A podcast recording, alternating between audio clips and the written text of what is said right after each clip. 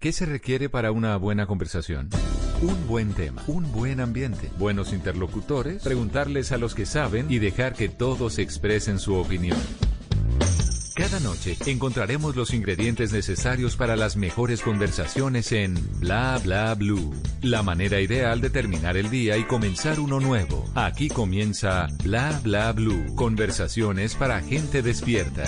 En vivo, desde sus respectivas casas. Bla Bla Blue. Mauricio Quintero. Y ahora con ustedes. María Macausland. Buenas noches, bienvenidos. 10 de la noche, 14 minutos. Bienvenidos a Bla Bla Blue. Siempre vamos de lunes a jueves de 10 de la noche a 1 de la mañana. Ya estamos en nuestra transmisión en Facebook Live. Y en la primera hora, siempre invitados de lujo. Hoy una mujer que vale su peso en oro. Ya la vamos a presentar. Buenas noches, María. Mauro, buenas noches, buenas noches a todos los que se están conectando a esta hora. Estoy completamente emocionada por la invitada que tenemos hoy y por todo el contenido. Después de las 11 de la noche les tenemos otro tutorial radial. En esta ocasión, las instrucciones para poder lidiar con esas malas energías que a todos nos han tocado alguna vez, ¿o no, Mauro? Importantísimo. Es importantísimo. Y también después de las 11 va a estar con nosotros mi compañera divina, caleña, Ana Milena Gutiérrez de Noticias Caracol, porque nos va a hablar de esa hermosa campaña Salvemos a nuestros emprendedores. Qué bueno, María. Bueno, María y oyentes, les tengo hoy mis famosos o mis famosas emojiciones. Mis famosas emojiciones les tengo esta noche. ¿Cómo así? ¿Emojiciones? ¿Y esa vaina qué es? Emojiciones. Son nombres de canciones, pero dichas con emojis. Vamos a jugar con usted y con los oyentes a las emojiciones. Entonces, son nombres de canciones de rock en español de los años 90, porque es miércoles de música de los años 90. Y más tarde les voy a poner en Twitter unos emoticones para que ustedes jueguen a adivinar cuáles son las canciones que les estoy poniendo en esos jeroglíficos. A ver Ah, si usted le gana a los oyentes. ¿Se le mide o no se le mide? Total, o sea, vemos las figuritas y tratamos de adivinar. Ñerca, Exactamente, las emojiciones. Bueno, así que pendientes de Twitter también. Y bueno, por supuesto, después de las 12 vamos a hablar con nuestros oyentes. Mauro ya sabe que esa parte a mí me fascina. Ustedes se toman bla bla blue. Solo tienen que anotar el número 316-692-5274. Y ahí está la línea bla bla blue, WhatsApp, mensaje de texto, mensaje de voz y que nos llamen, ¿no? Porque aquí hablamos de todo y con ustedes. Sí, así es. Y como hoy es miércoles de música de los años 90, empezamos con este exitazo de Carlos Vives. Bienvenidos a Bla Bla Blue.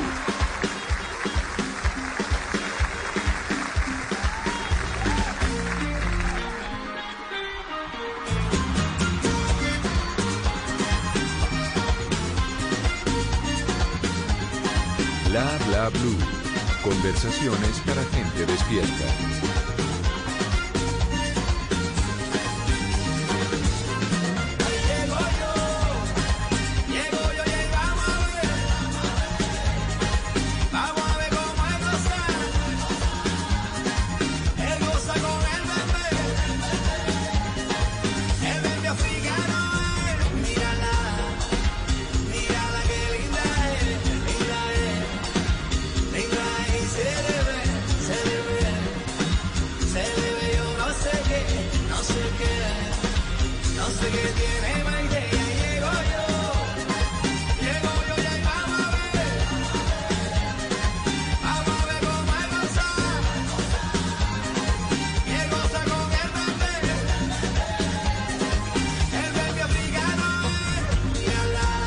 Y ahí llego yo y aquí llega nuestra invitada. Nuestra invitada esta noche es una levantadora, pero, pero no una levantadora de hombres, ¿no? Que, se, le- se- se levantó encima. No, no, no. Bueno, claro que la que se meta o el que se meta con ella no se imagina la levantada que de pronto le podrían meter. Es levantadora de pesas, levantadora de sonrisas y levantadora de muchas alegrías para Colombia. Recibamos con un fuerte aplauso a la campeona de las campeonas, María Isabel Urrutia. Bienvenida a Bla Bla María Isabel. Buenas noches. Muy buenas noches. Buenas noches para todos los que están aquí con nosotros y, y muchas gracias por la invitación. Bueno, estamos felices, estamos felices de que nos acompañe esta noche María Isabel Urrutia. Ya la pueden ver ustedes a través de nuestra página en Facebook. Estamos en Facebook Live para que vean esta entrevista y la disfruten. Ahora te escuchamos en la radio, ahora nos vemos en todas partes. Bueno, eh, María Isabel, eh, ayer 23 de junio el mundo entero celebró el Día Olímpico porque el Comité Olímpico Internacional fue fundado en la Sorbona, en París, un 23 de junio, pero de 1894 y allá se recuperó la idea de hacer los, los, Juegos Olímpicos y hoy los seguimos celebrando con usted en Bla Bla Blue porque usted es nuestra campeona de campeonas, María Isabel Urrutia. Bueno, arranquemos entonces, María. Ya, qué felicidad sí, yo estoy aquí, yo estoy aquí intimidada sin hablar porque no puedo creer que tengamos aquí a María Isabel. Yo creo que es una persona que hace parte de la historia de nuestro país. Todos acordamos ese día en el 2000 cuando saltamos de alegría, cuando sentimos ese triunfo como nuestro. Así que empecemos derechito por ahí, María Isabel. ¿Qué significó tanto esfuerzo, tantos años de dedicación reflejados ese día cuando subiste a lo más alto del podio? Bueno, eh, es saludar a todos los medallistas olímpicos y a los que han participado en Juegos Olímpicos, porque ayer fue el día nuestro, ¿no? Entonces, es felicitarlos. Y el tema es que a veces son los sacrificios son bastante duros y todo, pero logra uno salir adelante. Así es, totalmente. Y yo creo que me parece chévere y que vale la pena recordar un poco esos sacrificios, no de la... Como un mal retorno, no escucho bien. Ah, bueno. A ver, hablemosle despacio. Marisabel, no oye ahí? ¿Aquí nos estás oyendo? Marisabel. ¿Aló? A ver si nos... Es que se quitó los audífonos. Ahí, ahí sí nos oye. ¿Cierto, Marisabel? Ahí sí. Era que me retupaba un poco el sonido. Ah, bueno, pero aquí estamos de nuevo. Como un cañón. Aquí estamos, aquí estamos. Qué pena. De pronto es mi acento costeño, yo ahí que estoy emocionada. Voy, a, voy, a, voy a bajarle la emoción. María Isabel, hablabas, hablabas un poquito de esos sacrificios, ¿no? Que son los que hacen parte de todo ese recorrido. Y embarquemos al oyente eh, en ese recorrido de, de, de esa historia de vida tuya que vale toda la pena recorrerla. ¿Cómo en ese, eh, creciste en Cali? Y te descubrieron en tu barrio, alguien te vio y notó ese talento. ¿Quién fue? Bueno, empezando que pues de todas formas el sacrificio que uno hace y el recorrido grande de, haber pasado por el atletismo y después en el año 1989 tomar la decisión de empezar a hacer levantamiento de pesas y, y alternaba los dos deportes, tanto atletismo como pesas pero en el año 96 tomé la decisión de quedarme solo en las pesas porque en los Juegos Olímpicos de, Los Ángeles tomaron la decisión que las mujeres íbamos en el 2000 eh, a Sydney. Entonces me dediqué a Sydney y, y, bueno, gracias a Dios se nos dio todo. Pero ¿cómo así no existía? O sea, en las reglas de los Juegos Olímpicos no estaban por fuera las mujeres. No, nosotras no participábamos, mm, solo era masculino. Eh, cuando cumplió 100 años el levantamiento de pesas que fue en Sydney, fue que nosotras entramos a, competir. O sea, apenas hace 20 años eh, que las mujeres participan en Juegos Olímpicos.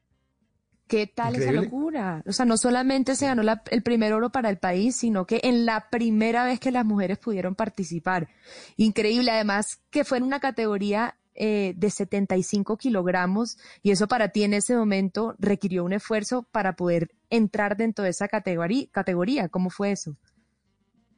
Bueno, el esfuerzo fue bastante grande, sencillamente porque pues yo hacía parte era de la categoría más de 75 entonces pesaba 110 kilos y, el sacrificio era dejar de comer para bajar a 75, pero gracias a Dios se nos dio todo. Imagínese, o sea, cómo, cómo cambió, cómo cambiaba su comida. O sea, me imagino que antes se alimentaba así bastante el pollo, la carne, todo, y eso tuvo que cambiar. Todo medidito, de a poquito, pero constante. ¿Qué come, ¿Qué come un deportista, un deportista de alto rendimiento y sobre todo un deportista que se dedica a las pesas, al levantamiento de pesas? ¿Qué desayuna? ¿Cuántos huevos? Eh, ¿Arepas? ¿Qué come por la mañana? ¿Cuál es el menú? No, normalmente es el hábito de lo que uno está acostumbrado a comer y todo, pero ya en, en porciones más pequeñas y el día que comes un poquito más te toca entrenar más duro, ¿no? Entonces a veces es mejor bajar la comida y para no entrenar tan duro, pero Sí, pe- logré a nivel nutricional me lograron hacer una dieta en la cual me quitaron el hábito de comer bastante y pasar a comer eh, porciones pequeñas y entrenar, ¿no? Pero, María Isabel, pero es cierto que los deportistas olímpicos se pueden mandar un pollo de una sola sentada y que igual como eso lo recupera, pues como elimina las, las, las calorías más tarde, no tiene ningún problema. Yo cuando era cuando cuando era gordita me comía un pollo y, y, y un poquito más a veces. Yo casi me trago el uno y sin la papa, la gaseosa. Eso, claro. Divina. claro.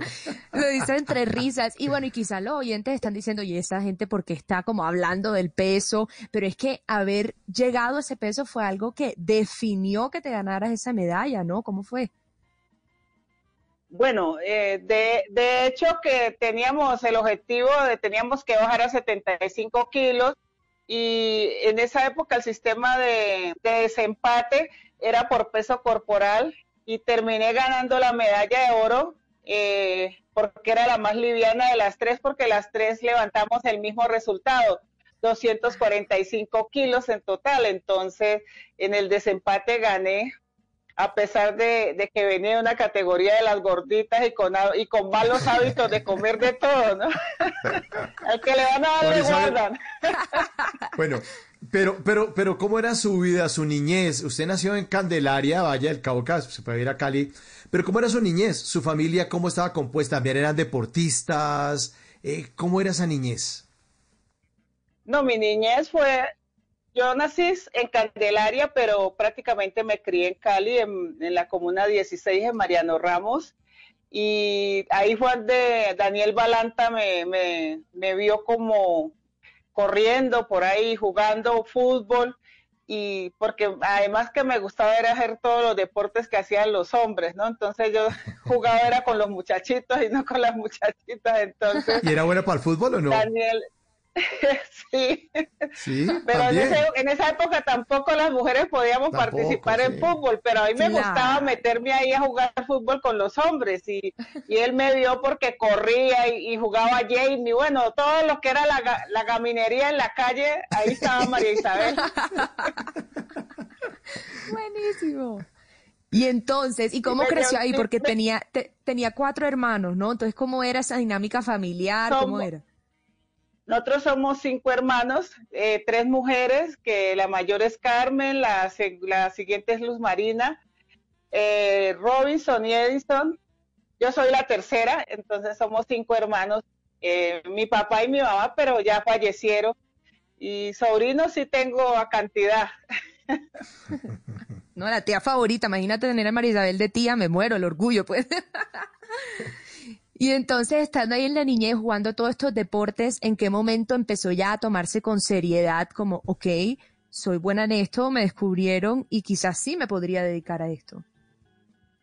No, yo, yo empecé en serio desde el inicio porque yo me llevaron al Estadio Pascual Guerrero a un chequeo para ir al- para venir a Bogotá al Campeonato Nacional Infantil y quedé en la selección Valle para competir en lanzamiento de, de, pelota y de bala. Y bueno, me trajeron a Bogotá como con ocho días de entrenamiento, hice récord nacional y de ahí me quedé en el atletismo hasta el año 96 que me retiré y ya me dediqué única y exclusivamente a practicar el levantamiento de pesas. Logré hacer varios ciclos olímpicos, campeona bolivariana, eh, centroamericana juvenil, panamericana juvenil. Wow. Bueno, y fui a los Juegos Olímpicos de Seúl 88 en atletismo. Pe- Pero, pero, pero, Ma- eh, María Isabel, pero en esos momentos sus papás decían, esta va a ser la campeona. O decían, no, eso es como una afición, es aficionada ahí, déjela que, mejor que estén ocupada en eso. O no, o dijeron, no, esto vamos, vamos, vamos por la de oro. ¿Cómo fue? No, eh, en el caso, mi mamá sí me, mi papá era muy machista y las mujeres teníamos que aprender a lavar y a cocinar bien para cuando nos fuéramos a casar. Dios. Pero mi mamá sí me acolitaba que fuera a entrenar.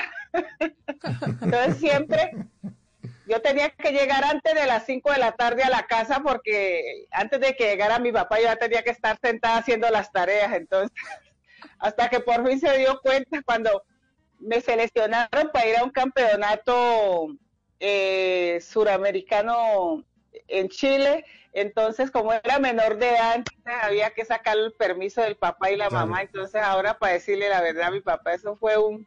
Eso tuvo que ir toda la dirigencia deportiva del Valle a convencer a mi papá de que cuando yo andaba caminando por allá.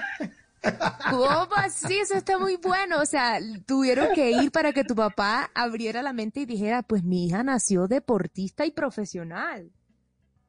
Y finalmente, ¿cómo lo convencieron? Fue durísimo, fue durísimo, empezando que pues de todas formas teníamos muchas necesidades económicas, ¿no? Entonces, eh, papá decía, no tiene que ir a trabajar porque ¿cómo hacemos aquí todos en la casa sin trabajar y solamente yo y no sé qué? Bueno, hasta que por fin lo, lo convencieron que no haya problema, que me dejara ir y que cuando viniera eh, tenía un trabajo y, de hecho así fue, yo entré a trabajar a empresas municipales de Cali. Eh, como a los 14 años apenas recién cumplidos. Imagínese. Muy joven. Muy joven. Sí. Pues en este momento yo quiero darle las gracias al cielo al señor Pedro Juan, que es tu papá, por haber dicho que sí, porque le regaló la alegría más grande al país. Y bueno, al final yo siento que todo pasa por algo. ¿Y será que esas mismas necesidades económicas, María Isabel, fueron las que hicieron que tú dijeras, si voy a hacer esto, lo voy a hacer bien y voy a hacer la mejor.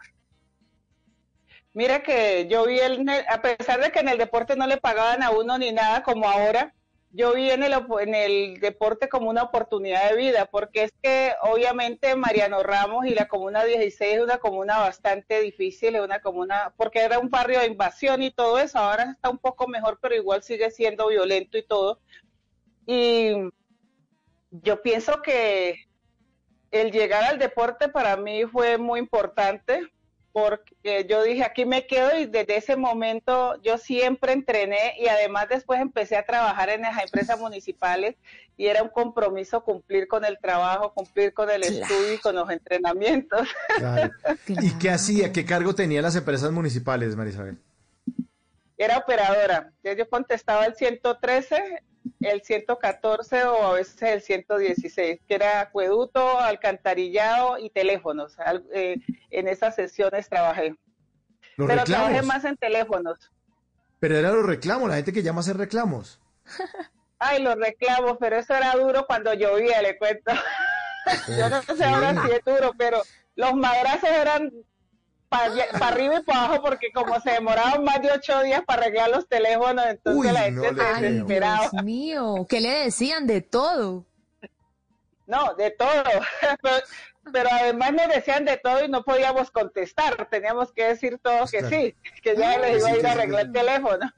Dios, ese era Dios diciendo hay que cultivar la paciencia para todo lo que se viene. Y, quiero como aclarar un poco para los que están escuchando, María Isabel Urrutia trabajaba mientras que entrenaba y para eso se requería levantarse temprano, acostarse tarde. ¿Cómo era esa rutina? Para que la gente oiga lo que es dedicación.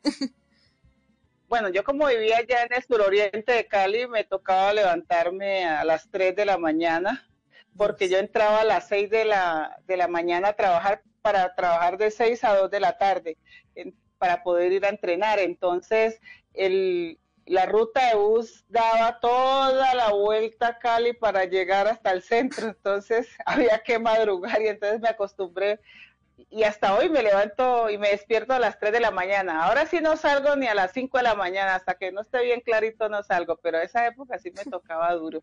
Y fueron 23 años así. Ah. Uf, uy, qué cantidad de, tiempo. Y después de trabajar, entrenaba y estudiaba, ¿no? Sí, sí yo prácticamente estudié todo de noche y los fines de semana, entonces, por eso yo pienso que a veces todos esos sacrificios lo hacen fuerte a uno y, y hacen que uno valore las cosas. Entonces, hoy por hoy me siento agradecida de, de, mi papá, de mi mamá, que me ayudaron mucho, y de las empresas municipales, porque pues ahí empezamos a vivir un poco mejor, ¿cierto? Porque eh, antes de eso, la casa cuando llovía era mejor estar, uno no sabía si era mejor estar adentro o afuera, entonces eso nos sirvió para todo, para mejorar nuestras condiciones de vida a, la familia. Mm. Sí, un, camino que se construyó desde hace muchos años y que afortunadamente, bueno, ahora hay mucho apoyo a los deportistas, a esa gente que viene detrás de usted, pero es que a usted sí le tocó duro. Eh, como le, ha tocado a muchos deportistas, que es ese sacrificio, que es la falta de plata, que lo hacen como por amor y amor a la camiseta y amor al deporte, eh, sin, sin, sin, sin, una retribución económica. Eso, eso es bien complicado, ¿no? Es dele y y además la gente alrededor de pronto diciéndole, ya deje eso, póngase a hacer otra cosa. No, no le pasó eso, Marisabel. Yo pienso que no, porque yo vi el, yo vi en el deporte una, primero una oportunidad de vida y una oportunidad de conocer y pasear el mundo. Es que yo no tenía ni para el bus cuando empecé a hacer, atletismo, me tocaba irme caminando desde Mariano Ramos hasta San Fernando. Entonces era hora y media de ida y, a la avenida otra vez otra hora y media caminando. Pero me gustaba y, el hecho de, salir a conocer y recorrer el mundo, eso, pienso que eso me abrió la mente y, me dijo, aquí me quedo. Y yo entrené desde mis 13 años hasta mis 36 cuando me retiré y me, y me gustaba hacerlo. Hoy los muchachos tienen más oportunidad para, el, para hacer el deporte porque el deporte en Colombia cambió, podemos decir que a partir del 2000, porque ya empezaron a ver, eh, a ver más apoyos después de la medalla. Entonces, después yo terminé en el Congreso de la República, eh, reformé la ley 181, entonces hay incentivos deportivos para que los muchachos puedan entrenar y les paguen mensualmente. Eh, y tienen un incentivo deportivo de por vida, hay plata para hacer juegos nacionales, para hacer escenarios deportivos. Entonces, hoy, hoy por hoy hay un antes y un después en el deporte colombiano, gracias a Dios. Y gracias el muchacho que no quiera entrenar es porque no quiere, porque, porque no quiere, al alto rendimiento, sí, eh, tienes opción de vivir bien. Claro, si lo logró usted, ¿cómo lo va a lograr un muchacho? Maravilloso. Eh, maravilloso. sí. 10.36, esta noche la campeona María Isabel Urrutia, ¿quién Bla Bla Blue nos está acompañando.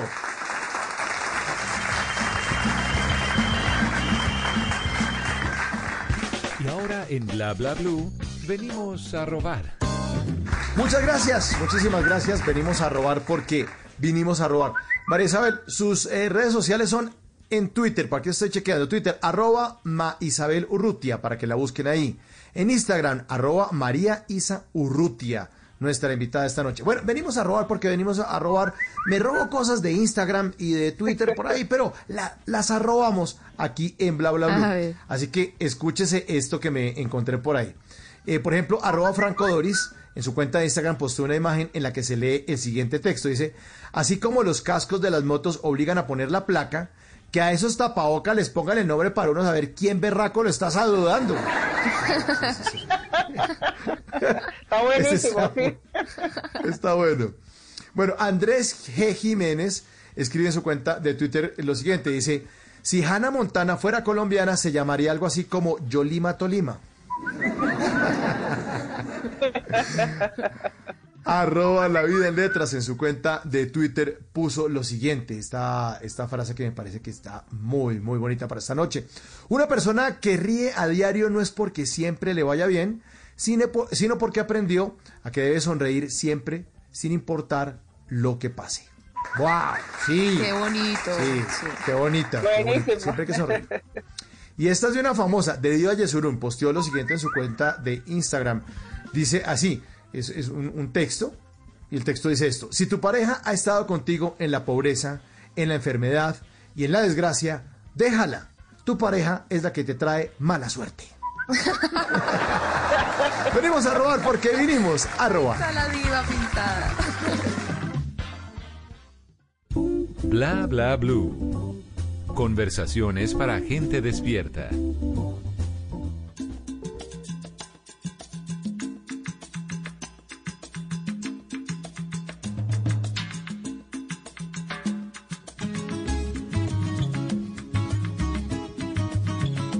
Bla bla blue. De mi tierra bella, de mi tierra santa. Oigo ese grito de los tambores y los timbales al cumbancha. Y ese pregón que De mi tierra bella, del Valle del Cauca, es María Isabel Urrutia, nuestra invitada esta noche aquí en Bla Bla Blue, a quien la estamos acompañando también con música de los años 90. Los miércoles aquí en Bla Bla Blue la música es de los 90. Esta canción de Gloria Estefan, que por cierto estuvo en entrevista hace unos días con María Así Macauslan. Buena entrevista con Gloria Estefan, ¿no? Gracias, mi Mauro, totalmente. Después de siete años vuelve a la música. No había podido volver porque se le murió la mamá y estaba como viviendo todo ese duelo, pero volvió bella como siempre y el disco va a estar disponible en agosto con fusionado con ritmos brasileros, entonces ahí estaremos bien pendientes. Ahí estaremos pendientes entonces de lo que saque Gloria Estefan, gran, gran, gran artista. Música de los años 90, exactamente de un álbum de 1993, Mi Tierra, Gloria Estefan.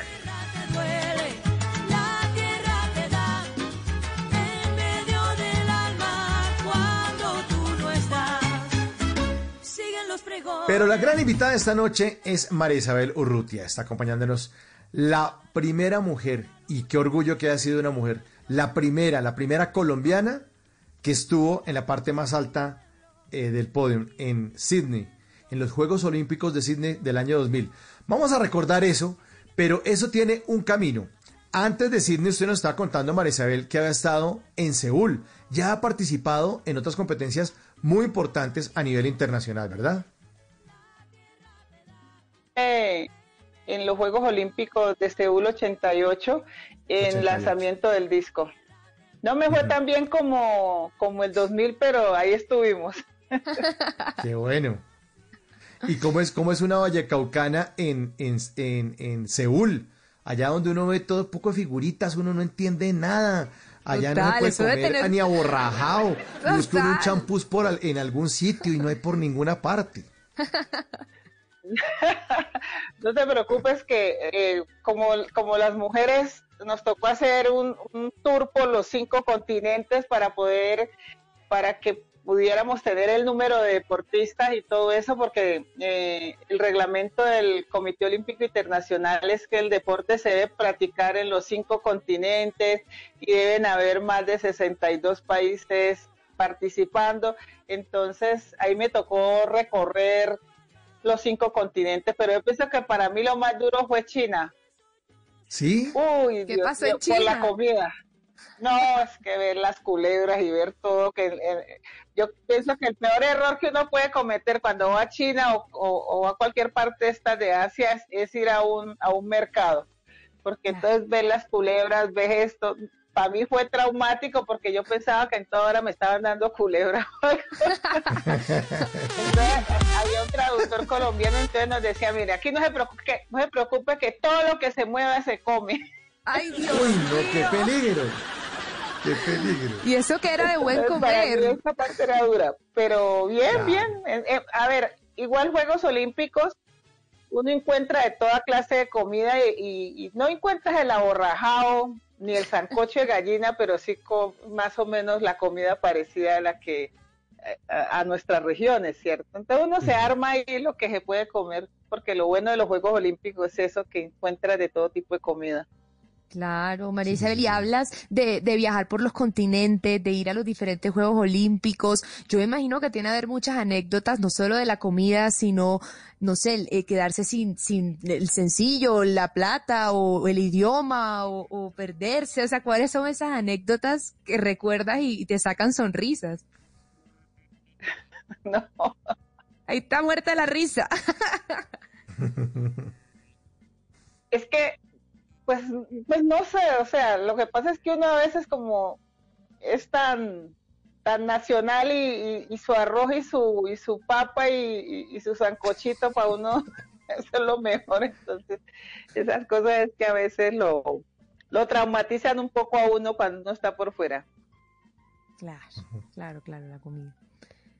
¿Y cómo hacía María Isabel, por ejemplo, en los momentos eh, cuando, no sé, no tenía dónde quedarse, cuando llegaban y le tocaba como improvisar, dónde dormir? Porque me imagino que antes el deporte pues no tenía el apoyo que tiene hoy en día. Los deportistas ahorita pues tienen un, un impulso distinto. Frente a los apoyos, no, a nosotros no nos pagaban en esa época, nosotros hacíamos de amor y de gusto y, por, y por encontrarse con los amigos y las amigas en cada evento, ¿cierto? Es lo que digo, hoy el muchacho que no quiere hacer deporte para, para vivir un poco mejor, es porque no quiere. Nosotros lo hacíamos de gusto. Si le preguntas a Cochis, si le preguntas a todos, a todos estos de, de esa, de la época de los 70 y 80 y 90, la pasábamos mal. Ah, hoy no, los muchachos tienen recursos, con el deporte los prepara, hay plata para, para preparar los que están en el ciclo olímpico, que eso fue de lo que logramos en el Congreso en las reformas que se hicieron, ¿no? Entonces, hoy un muchacho mm, puede ganarse entre 5 o 6 millones de pesos al mes. Sí, ahí con eso eso sobrevive le sirve. Pero, pero es cierto, Marisol, que usted le tocó dormir en algún momento en el metro. ¿Perdón? ¿Es cierto que usted le tocó dormir en algún momento en el metro en España? Que, a ver, yo era la especialista y yo era mochilera. Cuando se me acababa la plata me tocaba irme a los subterráneos o a, las estaciones de, de los trenes y no, no es tan malo porque de todas formas el pisito es caliente y uno duerme sabroso. Qué maravilla, o sea, qué tal, claro, eh, al final es lo que tú dices, o sea, todas esas situaciones te moldeaban. Exacto, y eso era finalmente lo que forjaba todo ese carácter con el que después te presentabas ahí para competir. Oiga, usted es que usted ni habla tan rápido que me, que, que me oído de bayuno. ¡Qué cosa buena! Hablar no. bayuno, ¿eh? No, muy bueno, muy bueno. Me va a tocar. Es que te digo que estoy emocionada, pero bueno, entonces, no, que te decía que precisamente estos momentos de dormir en el metro, de tener que, que comer culebra, es lo que forjaba el carácter y me imagino que también fue lo que después en el Congreso hizo que tuvieras clarísimo qué era lo que había que reformar.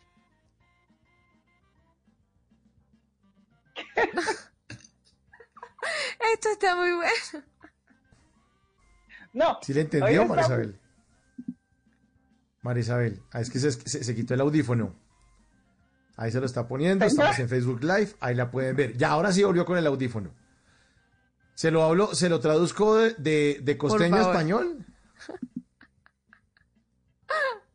Dale, Mauro. Ahí nos está oyendo o no. Marisabel, ¿nos está escuchando? Ahora sí. Ahora sí. Le digo en español, no en costeñol, que le decía a María, ¿cómo, está, cómo se ríe Marisabel? Es de bueno. Eh, que le decía a María que eso de dormir en el metro, eso de, comer culebra, usted está acostumbrada a las culebras, pero de otro tipo, no a comérselas, sino a espantarlas, más bien. Que eso la forjó y le forjó el carácter para llevar en algún momento el deporte al Congreso y transformarlo y que se legislara alrededor del deporte en Colombia. Sí, es que mire, de todas formas, en esa época hoy a veces hay promociones, hay de todo y, tú viajas a Europa barato, ¿cierto? En, los años 80 y 90, ir a Europa era un lujo y a, mí me tocaba pedir limosna para poder ir a Europa. Entonces, mm. si me regresaba era un problema porque para volver a pedir, yo pienso que era más fácil quedarme y cuando se me acababa la que tenía, entonces... Eh, o nos íbamos a los, al lugar donde están los refugiados o si no al metro, cuando ya agotábamos esa parte para, para el metro y eso, ahí pasaba uno rico. Además que no era yo solo, éramos varios de varios países, entonces hablando de esto, ah, bueno. uno pasaba rico. Sí, sí, sí, sabroso ahí en el metro. Pero bueno, vamos al momento más emocionante. Quiero que eh, María Isabel Urrutia y nuestros oyentes de Bla Bla Blue escuchen este, este gran momento para Colombia, histórico. Y se encarama ya entre las favoritas cuando vuelve Colombia. María Isabel Urrutia por 137.5. Mírale cómo, fíjese Mario, cómo viene rozagante, tranquila. Está supremamente confiada María Tercer Isabel. intento, 137.5. Atención Colombia. La Vallecaucana viene. Se nota confiada, optimista, con fe. Todo un país respaldándole. María Isabel Urrutia, primer lugar. Colombia, oro. Colombia, oro. Atención Colombia, oro con María Isabel Urrutia. Oro. Primer oro olímpico en la historia de Colombia. Ahí está, 245 kilogramos. ¡Qué maravilla! Ah, Ese emocionante, como sí, emocionante. Para Eso saber se cómo oye fue mejor ese... ahora que en, en el 2000. Claro, recordar es vivir, María Isabel. Mm. ¿Cómo fue ese antes? Ese antes de, de, de salir, de salir a, a- a enfrentar, a enfrentar ese peso. ¿Qué pensaba usted en el camerino? ¿Qué le decía a su entrenador, sus compañeros de equipo?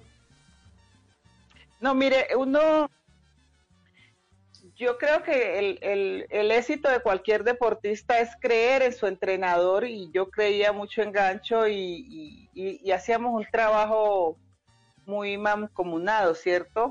Mm, Yo ni sabía a veces cuánto había en la barra, pero por ejemplo, una de las anécdotas con, con Juegos Olímpicos es que Gancho dijo, todo o nada. Wow. Entonces, eh, cuando empezaron las, las demás competidoras a salir, y yo estaba en mi calentamiento, yo no había, yo no había, en entrenamiento no había hecho, había hecho como 105, 100, 100, sí, 102 en arranque, y me dijo, tenemos que salir en, 100, en 105. Yo le dije, hágale, ¿qué vamos a hacer? Todo nada. Póngale las pesas, yo le levanto esa vaina, hágale. ¿Quién dijo miedo? Entonces fuimos 105, 107 y 110 y al final terminamos ganando el arranque que a veces para mí el arranque era dificultoso eh, porque a veces trataba de ponerle mucha fuerza y, y se me iba esa barra para toda parte, pero hicimos una técnica perfecta y, y él llevó muy bien la competencia. De igual manera fue en el envión, ya yo en el envión me tenía más confianza porque sencillamente a mí me gustaba más el envión, se me hacía más emocionante, que era de más fuerza y todo eso. Y, y logramos trabajar bien los dos movimientos y, y llegar a, a armar primero el total que todo el mundo, entonces de ahí todo el mundo a buscar hacer más Más. que, que yo y, y- y casi todos fallaron y, y- y gracias a Dios quedamos empatadas y gané. No, qué, qué emoción. Y María Isabel, hablas de esa técnica que fue la que te ayudó en ese momento y para llegar a perfeccionarla, ¿cómo fue el entrenamiento? Es como en las películas que uno ve al, al deportista comprometido con su mirada en, el, en la meta. ¿Cómo recuerdas ese proceso? Bueno, fue duro porque yo- el proceso para mí fue doloroso, primero porque me tocó bajar tanto y volver a armar una un resultado, bajar de peso, recuperarme de una lesión de rodilla que tenía.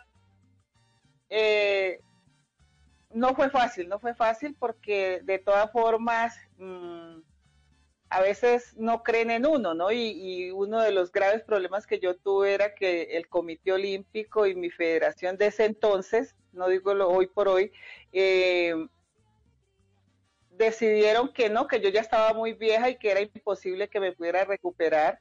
De ahí nacieron los incentivos y lo que le pagan a los deportistas cuando ganan una medalla en Juegos Olímpicos. Entonces yo le dije, no aleguemos más que ustedes no están ni en mi corazón ni en mi mente. Hagamos un, un, un trato. Si yo gano medalla de oro, me pagan 50 mil dólares. Si gano medalla de, de plata, me dan 25 mil. Y el doctor mm, Botero, que era el presidente en esa época, dijo, "Y si gana bronce, 3 mil. Yo le dije, no, tranquilo que yo no necesito los 3 mil. Deme un tiquete y me fui a Bulgaria a entrenar y, y me les gané los 50 mil y desde ahí han ido mejorando los incentivos para los deportistas en, en Juegos Olímpicos. Hoy ser medallista olímpico se ganan una, una plata interesante. Claro, pero, pero es mentalidad de campeón, ¿no? De Exacto. campeona en este caso. Es, es todo o nada. Eso es como si estoy jugando cartas. Le va a, po- le va a apostar todo y, y si salgo pelada de esta, pues salgo pelada. Pero, pero aquí va. Y además lo que usted decía, María Isabel, que es importante, aquí lo anoto, el tema de la mente y el corazón, ¿no? Sincronizar la parte racional con la parte emocional. Yo creo que ese es el, el- el- el equilibrio y lo que yo creo que con eso se puede ser una fórmula para levantar cualquier cosa en la vida. No solo 100 kilos, ni 105, sino todo lo que uno quiera levantar en la vida es Cualquier peso. equilibrio de mente y corazón. No, y es la mente y el corazón en lo que quieras hacer y, tratar de hacerlo lo mejor posible, porque obviamente en la vida también hay muchas luchas y a mí me ha tocado luchar duro de, de- de estar en el Congreso, luchar para que se dieran las cosas y mejorar el, eh, los recursos del deporte colombiano. Eh, después empecé a, vine a Bogotá a trabajar y, es, y era recorrer eh, en un programa que se llamaba 40 por 40, que hoy se llama TED, eh, ir a, a que los niños quieran hacer deporte, inculcarles el deporte, después, Wow. y, y organicé el levantamiento de pesas en Bogotá y hoy tengo medallistas olímpicos de la juventud, panamericanos, mundiales, Uf, qué bueno. eh, tres clasificados a Juegos Olímpicos Tokio 2021, pero es cuestión de, de ponerle ganas y, y- y trabajar duro. Voy a las regiones, no sé cómo me alcanza el tiempo, pero me alcanza. Voy a las regiones con el ministerio a fomentar el deporte y hacer que los, los gobernadores y alcaldes eh, empiecen a trabajar, porque ese es como el mandato y lo que quiere hacer eh, el, el señor ministro en este momento. Ay, Qué bueno, María Isabel. Le alcanza el tiempo personaje- porque madruga, Mauro. Sí, porque madruga, porque que madruga. Sí, no como usted, ¿no? María, que le hace- aprendido mucho. Ah, No, no, no, es que a María le hace daño el sereno del mediodía. Entonces ella prefiere evitarlo, porque eso es una cosa que la, la mata ahí. Bueno, pero hay un personaje aquí en Bla Bla Blue que no hace mucho deporte, pero tiene cosas muy divertidas e interesantes que contarnos. Simón Hernández en Bla Bla Blue. Los 90, los 90. Si tuviéramos que escoger a un ícono de los 90, lo más seguro es que Michael Jordan estaría dentro de los candidatos. A mediados de los 90 era muy complicado no encontrarse con la cara de Michael Jordan en cualquier lugar. Aparecía en anuncios de televisión, protagonizaba campañas de ropa deportiva y hasta hizo una de las películas más recordadas de esa década, Space Jam.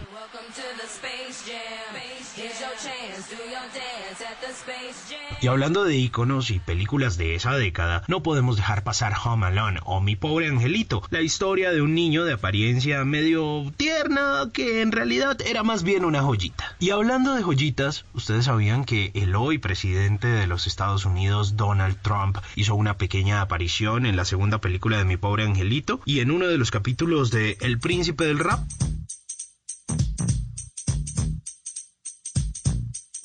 Sí, ahí les dejo el dato para que lo busquen. Pero bueno, espantemos esa mala energía, porque hoy en la segunda hora de Bla Bla Blue les vamos a dar unas instrucciones para activar la prosperidad en nuestra vida. Y por supuesto, la buena energía. Y además, qué mejor forma de hacerlo que con nuestros acostumbrados miércoles de música de los 90. Y para ir calentando, mientras son las 11 de la noche, los dejo con estas jovencitas que también marcaron esa época llena de buena energía, las Spice Girls. Yo,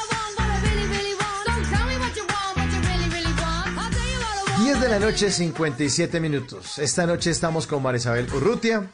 Estamos muy felices, en serio, de estar compartiendo esas historias, Marisabel. Y yo creo que eh, es, es, es, es histórico lo que usted hizo. Es importante no solo por, por lo que nos contaba el tema de la medalla, sino también eh, que abrió un camino y les abrió un camino a muchos deportistas en estos últimos 20 años. Ya se van a cumplir 20 años, este 20 de septiembre de este año, se van a cumplir esos 20 años de ese primer oro olímpico para, para, para Colombia. Así que lo que queda es, es agradecimiento, María Isabel. Es una persona que en serio ha hecho historia y parte de la historia bonita de este país.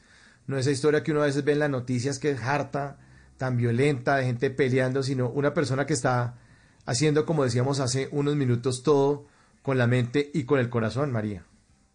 Totalmente. Qué orgullo, además, verla haber disfrutado de tanto sacrificio y tantos esfuerzos. Y ahorita no está en su casa ya, terminé, sino que ahora sembrando nuevas semillas, siendo esa entrenadora, dándole la, lo que ella vivió, su experiencia a tantos jóvenes y, y queriendo seguir marcando esa pauta. Bueno, eso es lo que quiero y, y por fortuna hoy tenemos un ministerio que está diciendo vamos a llevar el deporte a, a todos los rincones de Colombia y se está haciendo eso con, con el viceministerio en fomento deportivo. Y para mí eso es un, una oportunidad de vida para muchos niños que seguramente estamos marcando, están marcando una nueva generación, porque obviamente había lugares donde no, no se podía hacer deporte por, por el conflicto armado que teníamos, hoy se está haciendo y es darle oportunidad de vida a, a unas nuevas generaciones. Y bueno, eh, el compromiso es que Tokio 2021 podamos decir, eh, esta es mi otra medalla que, que tengo. Ya tengo la, la, de los chiquitos, ahora estoy buscando la de los grandes. Ay, qué sí. bueno, qué maravilla, qué maravilla. Seguro que sí, seguro que sí. Más con esa sonrisa, por favor, prométanos que a donde vaya en el mundo sonría así. Y le pido perdón por mi acento costeño que está alborotado.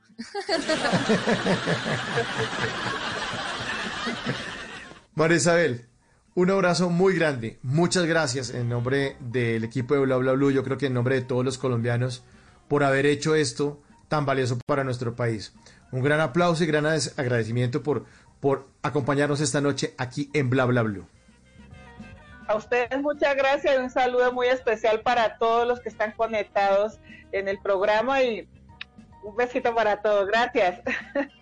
¡Eh! María Isabel Urrutia en Bla Bla Blue para ella. Para ella, esta canción de los años 90, todas las flores porque se las merece. Todas las flores de presuntos implicados.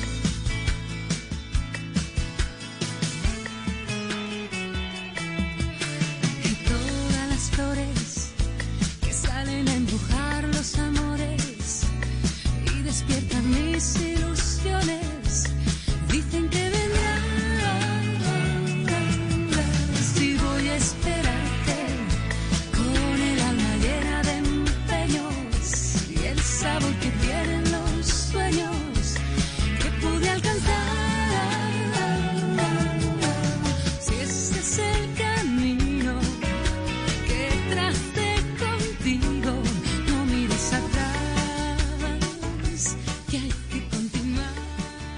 ¿Qué se requiere para una buena conversación? Un buen tema, un buen ambiente, buenos interlocutores, preguntarles a los que saben y dejar que todos expresen su opinión. Cada noche encontraremos los ingredientes necesarios para las mejores conversaciones en Bla Bla Blue, con transmisiones en vivo en redes sociales, con videos y conversaciones de nuestros oyentes y con todo lo que quieras hablar desde tu casa porque ahora te escuchamos en la radio. Bla Bla Blue, desde las 10 de la noche hasta la 1 de la mañana. Bla Bla Blue, porque ahora te escuchamos en la radio. Blue Radio y bluradio.com. La nueva alternativa. Voces y sonidos de Colombia y el mundo en Blue Radio y bluradio.com, porque la verdad es de todos. Son las 11 de la noche y un minuto. Soy Javier Segura y esta es una actualización de las noticias más importantes de Colombia y el mundo en Blue Radio y bluradio.com. Mucha atención que XM, que es el operador del sistema interconectado nacional y administrador del mercado de energía mayorista de Colombia, está informando que el restablecimiento del servicio de energía en la región Caribe está finalizado en un 100%. Recordemos que varias ciudades y municipios de la costa estaban sin energía eléctrica por cuenta de un evento en el sistema de interconexión nacional que se presentó hacia las 2 y 30 de la tarde de hoy miércoles. 11 de la noche y dos minutos. Ojo a eso porque más de 30 mil aspirantes a estudiar carreras en la Universidad Nacional quedaron habilitados para continuar con su proceso de admisión. Tienen plazo hasta el martes 30 de junio para inscribirse a los programas curriculares de su preferencia. Hay que recordar que para el segundo semestre de este año la Universidad Nacional no ofertará las carreras de música. A propósito, uno de los grandes temores de cara al segundo semestre académico es la deserción en las universidades y por eso muchas han ofrecido gratuidad, auxilio y facilidades de acceso. Rueno Campo nos cuenta cómo está el panorama de la educación superior y cómo mantenerse en el sistema. Pues son varias las medidas y descuentos que universidades públicas y privadas eh, del país están adoptando para precisamente evitar que el 30 o 50% de los estudiantes deserten de carreras en el segundo semestre del año. Por ejemplo, la Universidad de los Andes está brindando un descuento de hasta el 30% y 50% de descuento para estudiantes nuevos. La Universidad de La Salle está dando un descuento del 30% de las matrículas y dejó de cobrar el valor de la inscripción. La Universidad de La Sabana está generando una bolsa de ayudas económicas por 40 mil millones de pesos. La Javeriana ofreció 2 mil cupos para cubrir hasta el 70% del valor de la matrícula de estudiantes que tengan dificultades económicas y también el Ministerio de Educación tiene unos recursos destinados para todas las instituciones públicas del país, así lo aseguró la ministra de Educación, María Victoria Angulo. Como te digo, son más de 895 mil millones, así que va a haber un número muy importante de estudiantes que van a contar con un descuento, pues que puede ser del 50 60%, según también los apoyos de las gobernaciones. Recordemos que en las últimas horas la Universidad de Cundinamarca anunció que el 100% del valor de la matrícula para los estudiantes será cubierto. 11 de la noche y 4 minutos. Autoridades en Antioquia confirmaron el rescate y traslado hacia medicina legal en Montería de cuerpo de Edier Lopera, el líder social de Tarazá, quien a pesar de haber sido asesinado el pasado 15 de junio, su cadáver seguía en el lugar de los hechos por la presunta presión de grupos ilegales y la dificultad de acceso a la zona rural. Informa Valentina Herrera.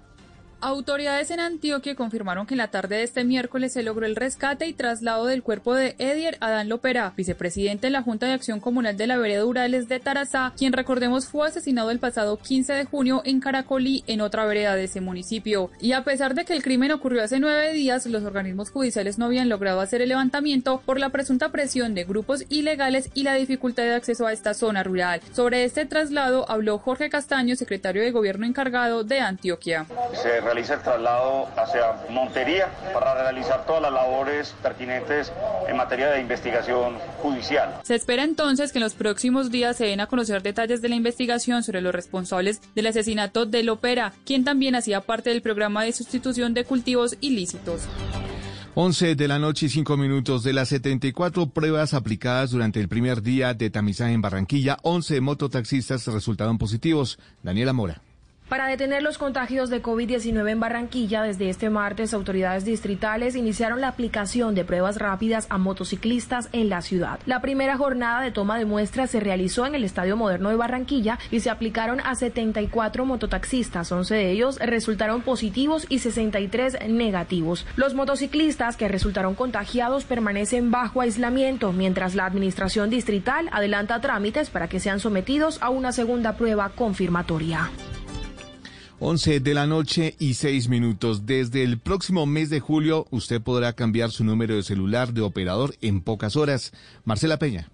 Si usted está aburrido de su operador de telefonía móvil, tranquilo, porque a partir del primero de julio podrá cambiarse en menos de un día para la competencia. Esta es la orden que dio la Comisión de Regulación de Comunicaciones a las empresas del sector y el objetivo de la medida es que usted pueda aprovechar las promociones que rigen por tiempo limitado. Lo único que debe hacer es estar al día con su empresa actual y pedir a la nueva que haga el proceso de portabilidad. El único cambio que va a sentir, además del nuevo servicio, es que cuando hagan llamadas a su número va a aparecer un mensaje que indica que usted ha cambiado de operador.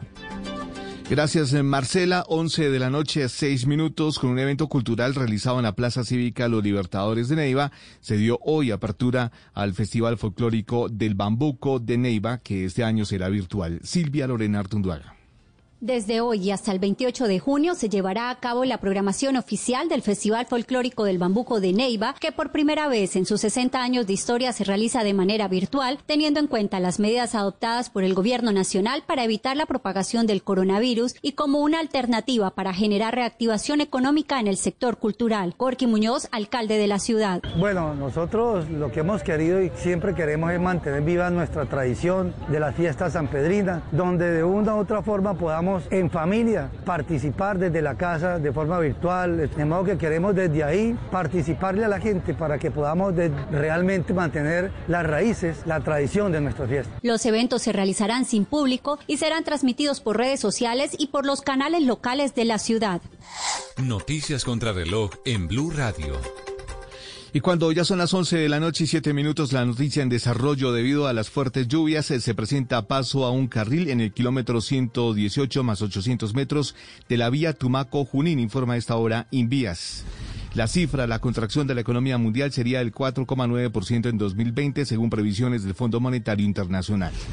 Y seguimos atentos porque el ejército de Nicaragua calificó como un acto injerencista las sanciones impuestas por Estados Unidos al jefe de la institución militar, el general Julio Avilés, que fue sancionado el pasado 22 de mayo por Estados Unidos junto al ministro de Hacienda, Iván Acosta, bajo acusaciones de apoyar al régimen corrupto del presidente Daniel Ortega en el poder desde el 2007. La ampliación de estas y otras noticias se encuentra en blueradio.com. No olvide descargar la aplicación Corona App en App Store y Google Play para estar informados sobre el avance del coronavirus en Colombia. Sigan en sintonía con Bla Bla Blue, conversaciones para gente despierta. El mundo nos está dando una oportunidad para transformarnos, evolucionar la forma de trabajar, de compartir y hasta de celebrar. Con valentía enfrentaremos la realidad de una forma diferente, porque transformarse es la nueva alternativa. Blue Radio. Estás escuchando Blue Radio. Es momento de ver las estrellas o leer las páginas de un buen libro. Es tiempo de cuidarnos y querernos. Banco Popular. Siempre se puede. Hoy miles de policías cuidan las calles, cientos de médicos salvan vidas y millones de cajeros con su compromiso y dedicación entregan su servicio a todo nuestro país. Son acciones como estas las que hacen que días como hoy sean extraordinarios. Banco Popular. Hoy se puede, siempre se puede.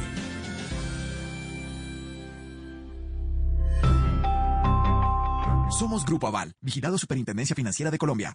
Feliz día al papá que es el primero en enterarse de las noticias, al papá que escucha y le gusta ser escuchado, al que disfruta los goles sin verlos, al que oye todos los puntos de vista y ningún tema le queda corto. Feliz día, papás Blue. Blue Radio. Si es humor, ¿Qué Para bajar el- el- los libros autobiográficos de, de, de los artistas de Bon Populi. Ahí, ese Camilo, te cuento un monstruo. Un monstruo. Hay un capítulo donde, de- de- de- te lo leo. Esta parte dice así, Camilo dice así, capítulo dice, eh, educando a mi hija, dice. Y a los hijos no hay que darles todo tampoco desmenuzado. Tienen que entender que en la vida las cosas se tienen que ganar. Por eso a mi hija le pagaré la carrera, le daré un carro último modelo y un apartamento en Miami y que ella se defienda como pueda. Dice así. Lindo. Está en Blue Radio. En Colombia es de los pocos países donde la policía no depende de las alcaldías, sino del gobierno nacional, está unificado. Entonces, pues obviamente hay responsabilidad compartida, porque si la policía depende del gobierno nacional, si el gobierno nacional es el que decide cuántos policías tiene Bogotá, pues es inevitable que los alcaldes de Bogotá digan que hay alguna responsabilidad. Voz Populi, de lunes a viernes desde las 4 de la tarde. Si es humor, está en Blue Radio, la nueva alternativa.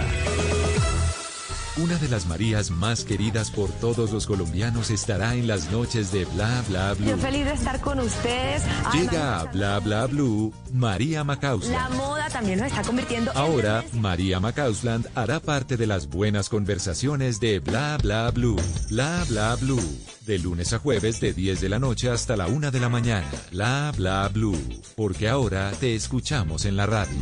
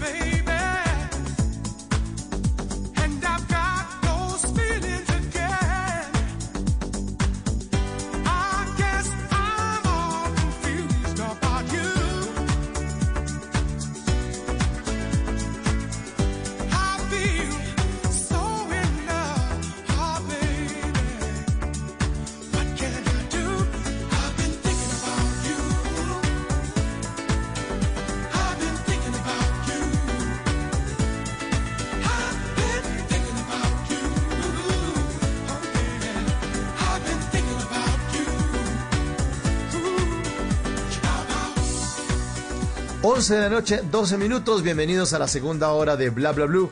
Música de los años 90. Los miércoles, música de los años 90. I've been thinking about you de London Beat. Una canción de 1990. Ya cumplir, yo ya cumplió 30 años. Prácticamente, como dicen los países, prácticamente. ¿Sí ha oído esta canción, María, o no? Pero ¿O está muy chiquita supuesto, todavía? ¿Sí? no, pero Ah, bueno. la había oído, me sé el coro, todo. Es que elige los temas noventeros, pero esos éxitos que hacen parte de, de la banda sonora de la vida, ¿no? Sí, sí, sí, banda sonora de muchas personas. Sí, no hay que uno haber nacido en la época para conocer la música. Exacto. Sí, eso no hay nada que hacer. No hay nada que hacer. En el caso mío, yo crecí con los boleros que oían mis papás, ¿no?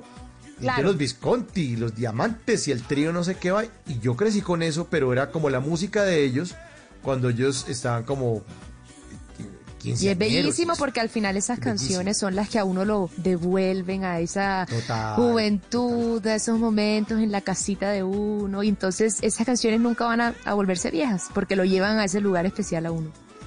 Exactamente. Sí, de eso se trata. Así es, de eso se trata. La música de los años 90 aquí en Bla Bla Blue todos los miércoles. Y hoy también, María, tenemos miércoles de tutoriales radiales. Imagínate, Miércoles entonces. de tutoriales radiales. Sí, pues, pues nosotros, nuestros oyentes, pues les tenemos, hoy les tenemos, por ejemplo, un tema que es chévere, instrucciones para activar la prosperidad en nuestra vida, aún en tiempo de pandemia y además protegernos de las energías negativas.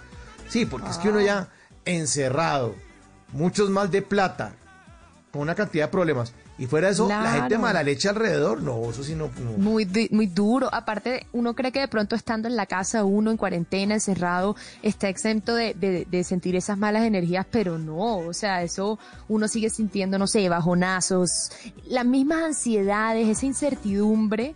Eh, hace Sí. que uno como que caiga en esos estados donde uno dice a mí, a mí qué me pasa, cómo hago como para quitarme esto de encima y bueno, me imagino que cada quien ha descubierto sus estrategias, cada quien ha descubierto nuevos caminos, porque al final, Mauro, yo siento que lo que la gente está buscando es bienestar. O sea, queremos estar en la casa y sentirnos seguros, tranquilos y, y pues nadie dijo que fuera fácil, pero, pero se puede lograr. Hay herramientas y se puede lograr. Sí, sí, sí. Y nuestros oyentes hacen parte también de las conversaciones de Bla Bla Blue a través de nuestra encuesta. Les pusimos hacia el inicio del programa. ¿Y cuál es, Mauro? Una encuesta que pre- pregunta esto, María. A propósito del tema de esta noche, ¿cómo va su energía en esta época de cuarentena? Ay, ¿Cómo Dios. va su energía en esta época de cuarentena? Y está puesta la encuesta en Twitter. Y las opciones son positiva o negativa. Si el rayito está positivo o no. Positiva o negativa.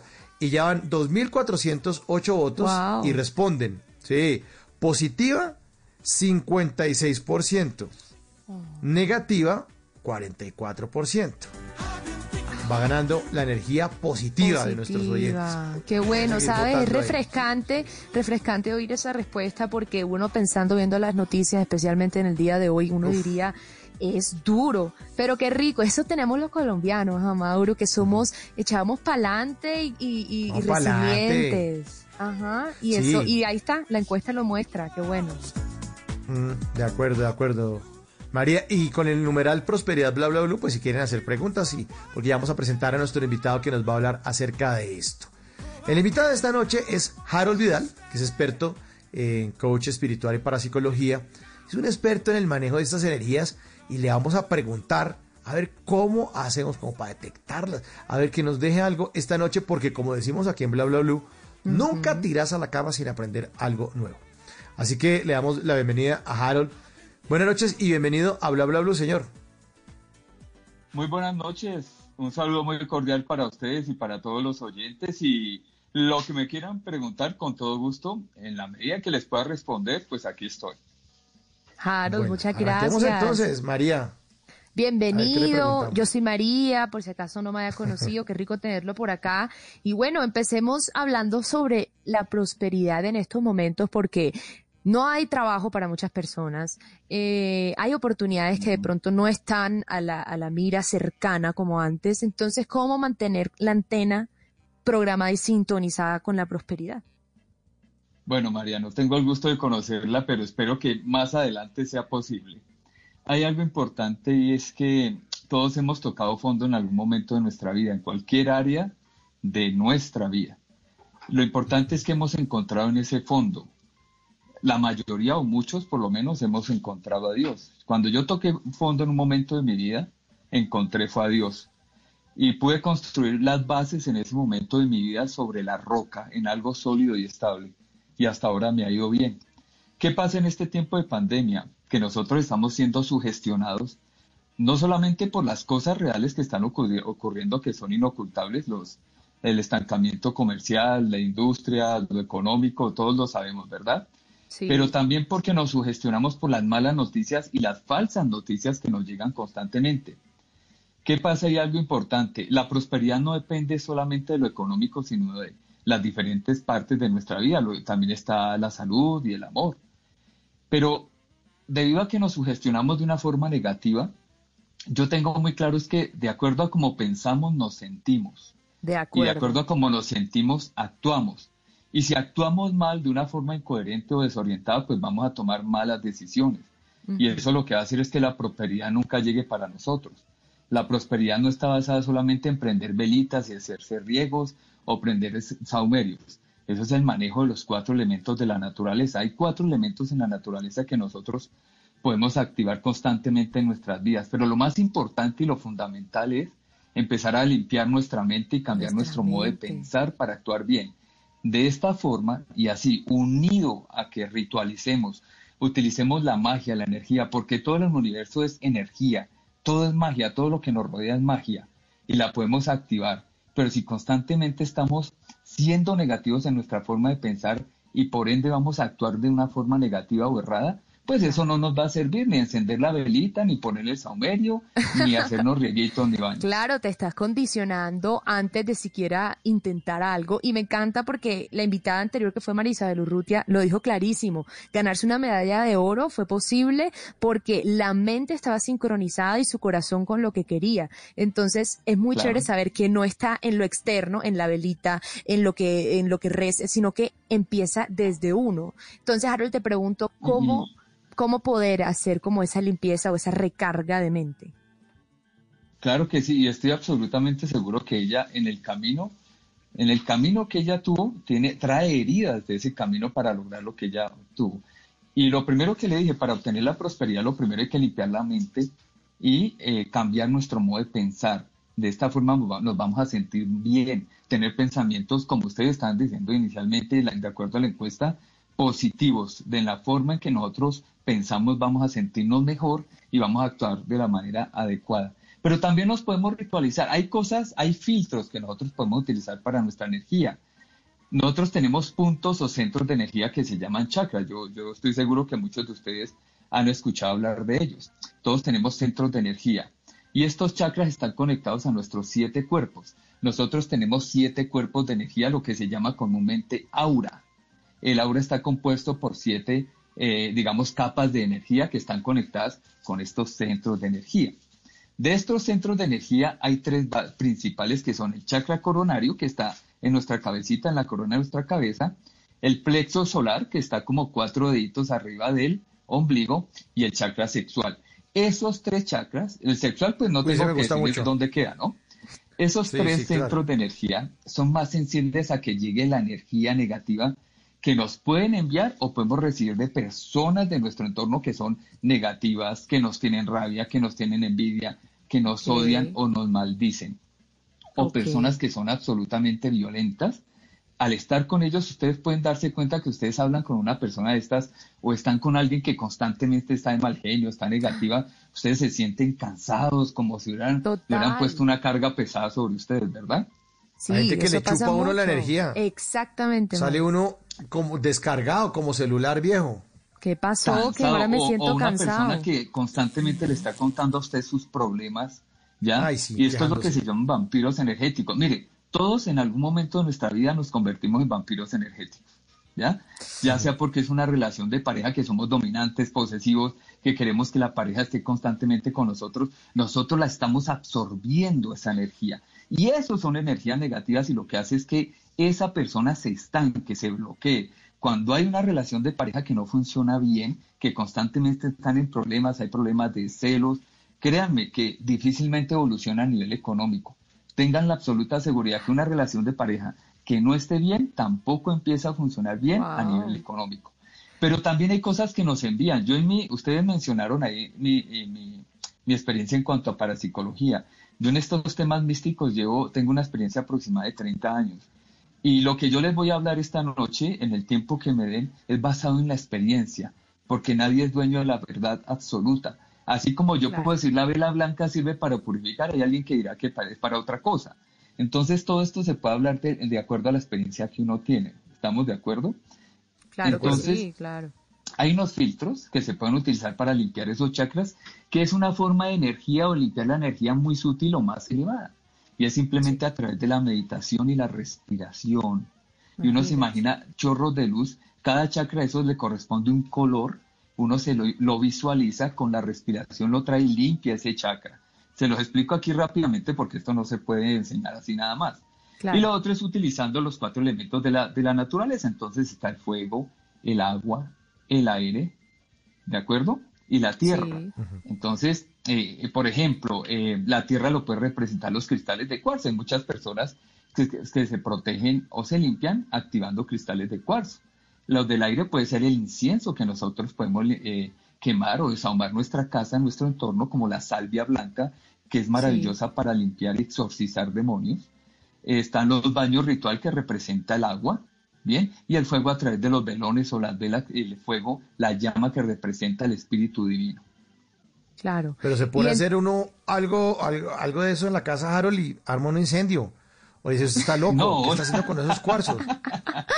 No, no, no, no, no, no, todo se hace con, con precaución, todos pues debemos, debemos tener sentido común, que obviamente no vamos a encender un velón y lo vamos a tener en un sitio donde pueda ocasionar eh, algún incendio, ¿no? Es teniendo cuidado, pero se las puede cortinas. hacer. Sin embargo, Sí. estaba hablando en cuanto a que se pueden utilizar los cuatro elementales, pero estaba hablando de la energía negativa que nos envían las personas de nuestro entorno. Pero hay otro tipo de energías que vienen, que son mucho más densas y más pesadas. El mundo espiritual está compuesto por el alto, el medio y el bajo astral.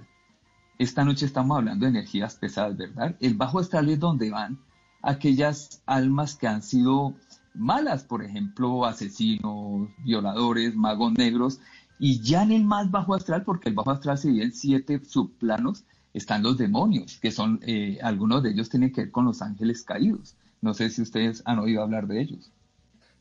De Los Ángeles Caídos, no. No. Ángeles, California, ahí le llegó.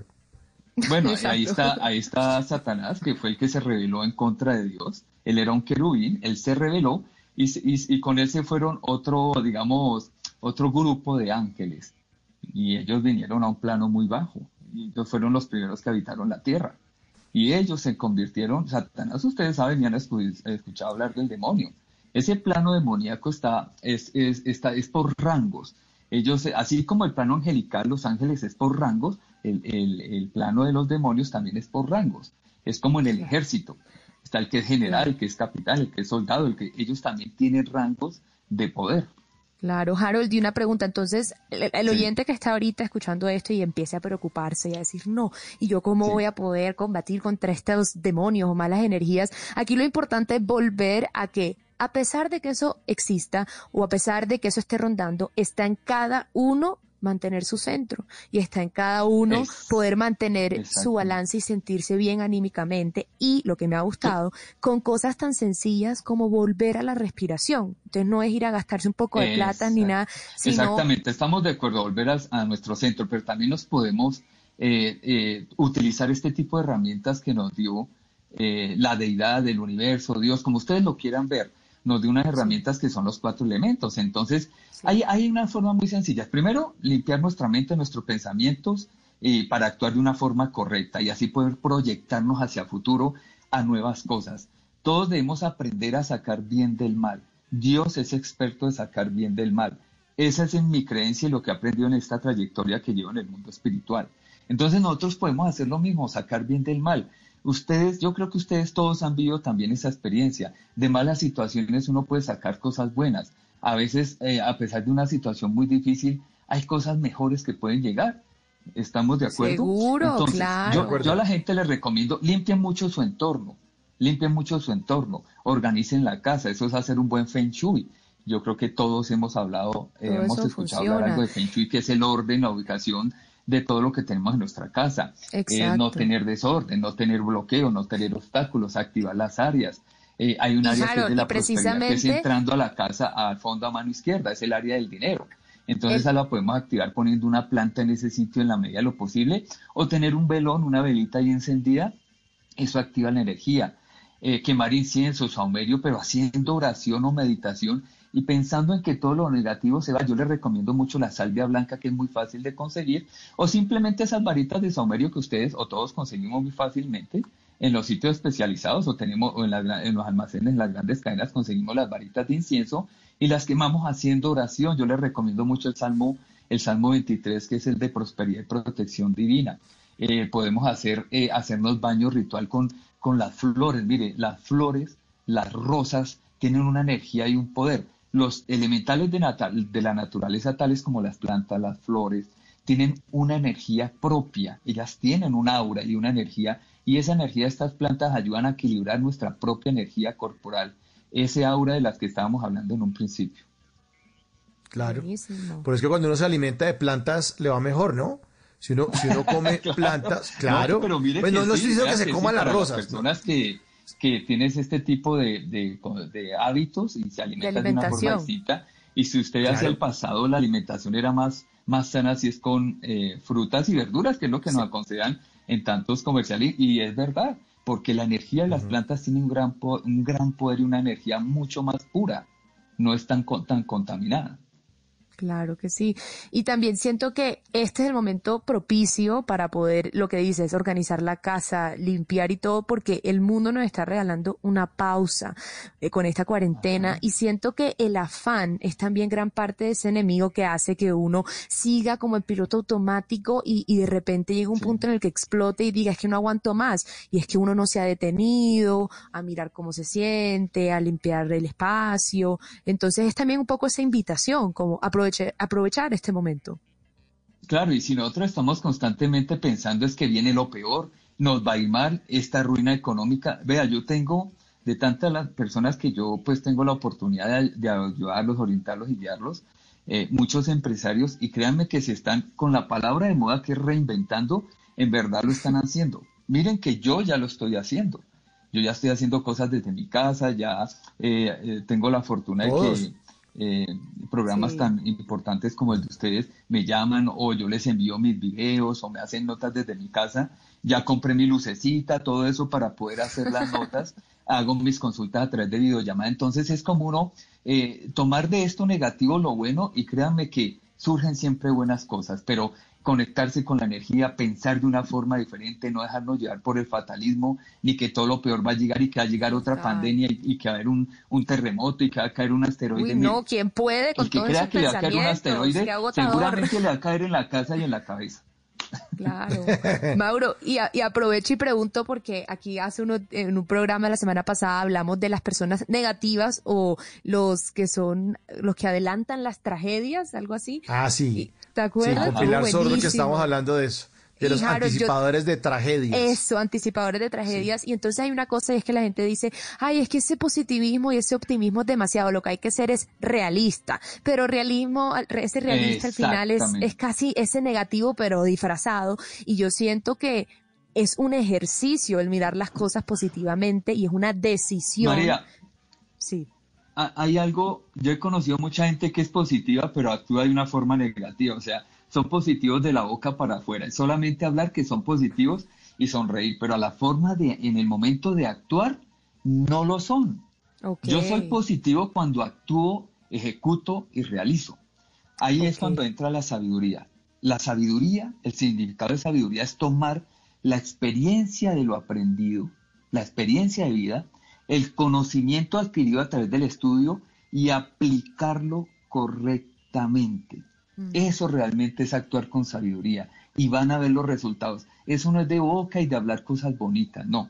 Por eso yo les decía que hay que limpiar nuestra mente para que nuestras obras, Sí, lo que nosotros sembremos, vayamos a recoger a futuro en prosperidad, no solamente en Pero- cuanto a lo económico, sino en la salud y también en nuestra vida amorosa.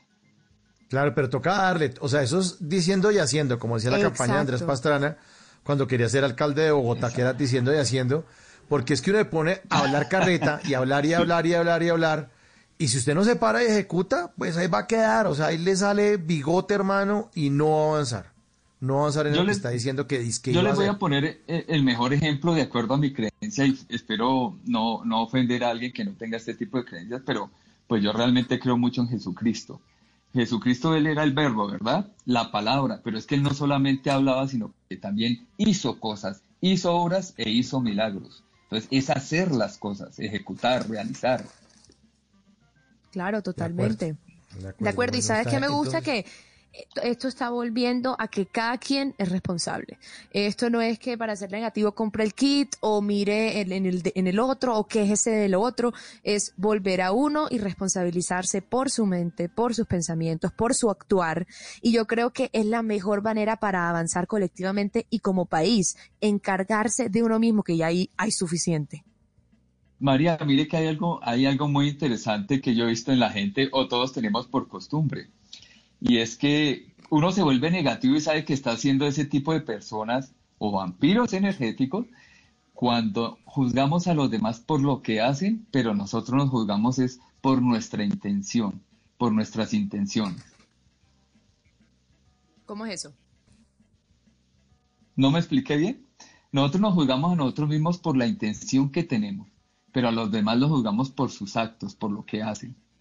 No nos miramos a nosotros qué estamos haciendo, sino yo tenía buena intención, pero Ah, lo claro. ofendí y le hice daño.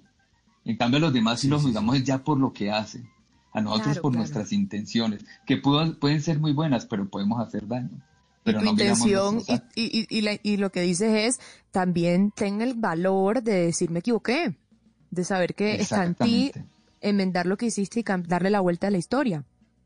Exacto, entonces yo quería llegar era a eso. Eh, sí, claro, eh, encender la vela, limpiarse, hacerse baño ritual con plantas eh, aromáticas, con las flores, con las rosas. Eh, mucha gente lo toma como molestando y cree que es mentira. No, eso es verdad. El mundo espiritual existe, tanto el bien como el mal, porque el universo está creado entre lo positivo y lo negativo, el yin y el yang, el bien y el mal. Pero lo más importante es cuál es nuestra actitud y si realmente hacemos, estamos esperando a que todos nos lo regalen, nos acomodamos y a que todo nos llegue fácil, porque es que realmente el prosperar y lograr el éxito es de personas esforzadas y de personas valientes que luchan cada día, se esfuerzan, tienen que madrugar, pero no, a veces nos volvemos en personas fatalistas, eh, facilistas también. Entonces, no, como está la pandemia, yo me pongo a llorar y a ver si el gobierno me ayuda, a ver si el vecino me regala, pero yo no hago nada. Y uno puede hacer muchas cosas incluso desde la casa, porque sí se puede Oye, hacer.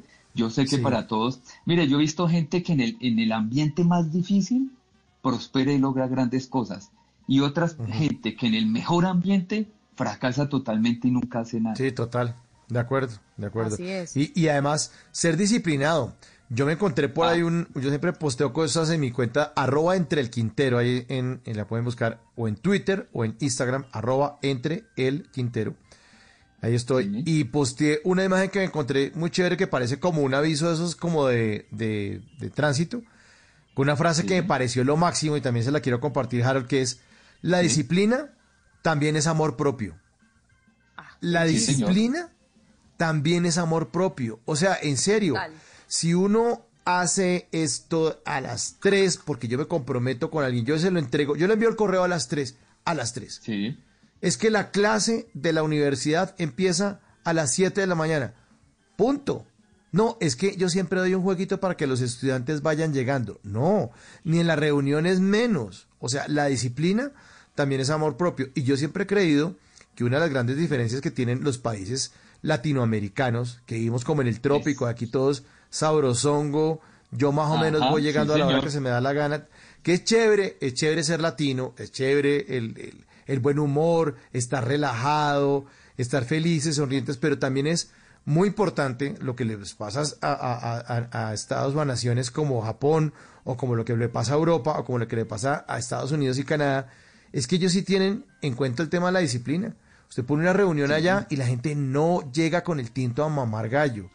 Si alguien ha podido trabajar en alguna entidad, eh, y lo digo porque yo he podido trabajar en, en- en- en- afuera, en Estados Unidos, en lo mío, en esto de las comunicaciones, la, la reunión no empieza como, oiga, ¿qué? ¿Usted qué? Mucha chucha millonario, ¿no? ¡Ay, le metieron 3-0! ¡Ay, no, no, pero es que usted... No, allá las reuniones a las 8 en punto empieza la berraca reunión y ya la gente está sentada desde antes con papel y lápiz mirando no el celular, sino la persona que les va a hablar y, y además leen los puntos.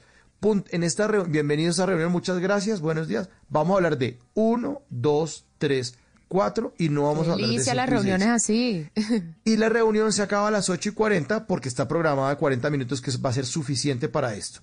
Bienvenidos. Punto 1, 2, 3, 4 y no dicen 5 y, ¿Y se 6. acabó? A las 8 y 40. Se acabó. Disciplina. ¿Sí? Disciplina. Porque aquí Sí, claro. Mire, hay, otra eso, ¿no? cosa fundamental y es que el dominio propio, eh, cuando nosotros tomamos decisiones con las emociones, eh, no hay algo más en que uno más pueda confiar es en una persona que sea emocional. Porque uno no sabe cómo amaneció. Si uno tiene, por ejemplo, si tenemos un jefe que hoy está histérico, al otro día está feliz, sonriente y lo saluda uno de pico o de abrazo, entonces uno primero tiene que mirar cómo llegó el jefe.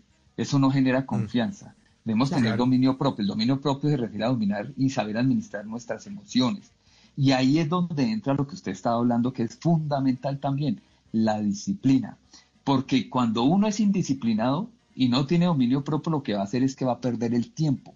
Y si hay algo que es valioso en esta vida, es el tiempo, nuestro tiempo. Así es. Por así eso yo soy también muy estricto en cuanto a los horarios, porque es que mi Obvio. tiempo es muy valioso. Así el tiempo, así igual es el tiempo de los demás. Pero en estos países, y eso es verdad, especialmente los latinoamericanos, hasta donde yo sé, eh, nosotros no tenemos respeto por el tiempo, ni siquiera el No, nuestro, y mucho menos el de los demás. No, madre Y así queremos prosperar, ¿no? Sí, claro. Totalmente. Pues buenísimo, buenísimo lo que nos lo que nos contó esta noche Harold. Muchas gracias por esas palabras. Sí, hay que limpiarlo, pero la limpieza empieza por uno. El trabajo, la disciplina, limpiar nuestros nuestros pensamientos, Elegir el con quién me rodeo. Exactamente. Y actuar y ejecutar. O sea, más, más verbo, más verbo, ejecutar, hacer, Sí, señor. caminar, escribir, entregar, o sea, en verbo en infinitivo, vamos haciéndolo.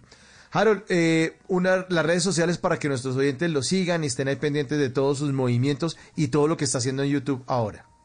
Sí, señor, claro. Miren, eh, a mí me encuentran en todas las redes sociales como Vidal Astral. Eh, pues es la única forma en que pude como acoplar que todas fueran lo mismo porque con mi nombre fue imposible. Vidal Astral en Instagram, en YouTube, en Facebook, ahí me encuentran fácilmente. Y mi página web, que es vidalastral.com. Bueno, muchas Perfecto. gracias entonces. Harold, muchas gracias. Qué nutritivo ¿no? tener estos espacios en estos momentos de incertidumbre y saber que estamos todos en el mismo barco y de esta salimos. Sí, señor. Bendición para todos ustedes. Muchas gracias, lo mismo para usted, Harold. 11.40. Los miércoles la música en Bla Bla Blue es de los años 90. Y aquí está esta buena canción de los años 90. La calle de las sirenas, Cabá, desde México.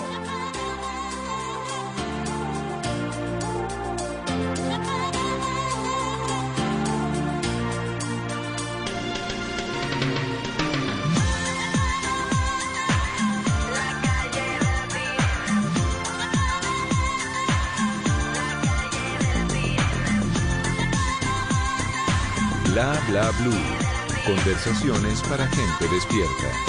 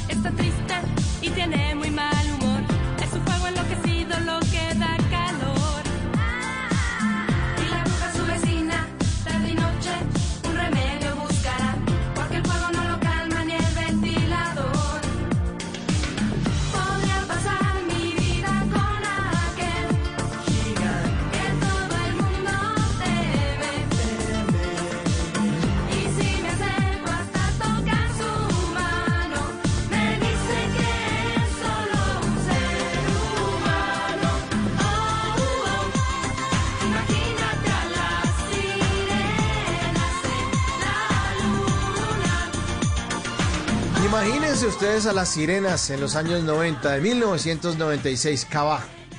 Desde En México, la luna. la calle de las sirenas, sí, las sirenas en la luna. ¿Qué estarían pensando? ¿Qué, ¿Qué tipo de sustancias habrán consumido los compositores de esa canción? Yo no lo quise decir. La sirena en la luna. Pégalo, pégalo. No, Ay. pe- pe- pelado, acuéstese. Sí, sí, acuéstese a a dormir, dormir. niño, hombre. A dormir, pelado, a dormir. Pero mira, esas canciones son también las que hacen que uno vuelva al positivismo. Sacan una sonrisa, uno le da ganas de moverse un poco. La música ayuda, ¿no, Mauro? Sí, ayuda mucho. Ayuda mucho. La música nos acompaña y por eso les tratamos de programar buenas canciones aquí en Bla Bla Blue. No solo los miércoles, todos los días, de lunes a jueves, siempre estamos de 10 de la noche a 1 de la mañana acompañándolos en esta gran época, porque la vamos a recordar. Para unos es duro y todo, pero esto va a pasar, esto va a pasar y vamos a acordarnos ay, sí, a mí me ponían esas canciones allá los miércoles. Exactamente. Y hablábamos de emprendedores y todos los miércoles. Bueno, los Exactamente.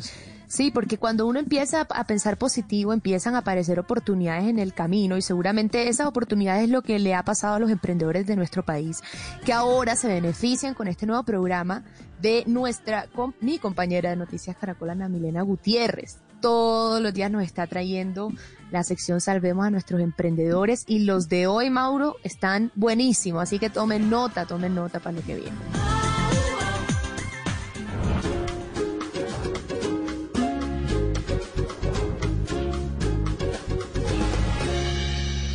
Noticias Caracol y Bla Bla Blue se unen para apoyar a los emprendedores de nuestro país.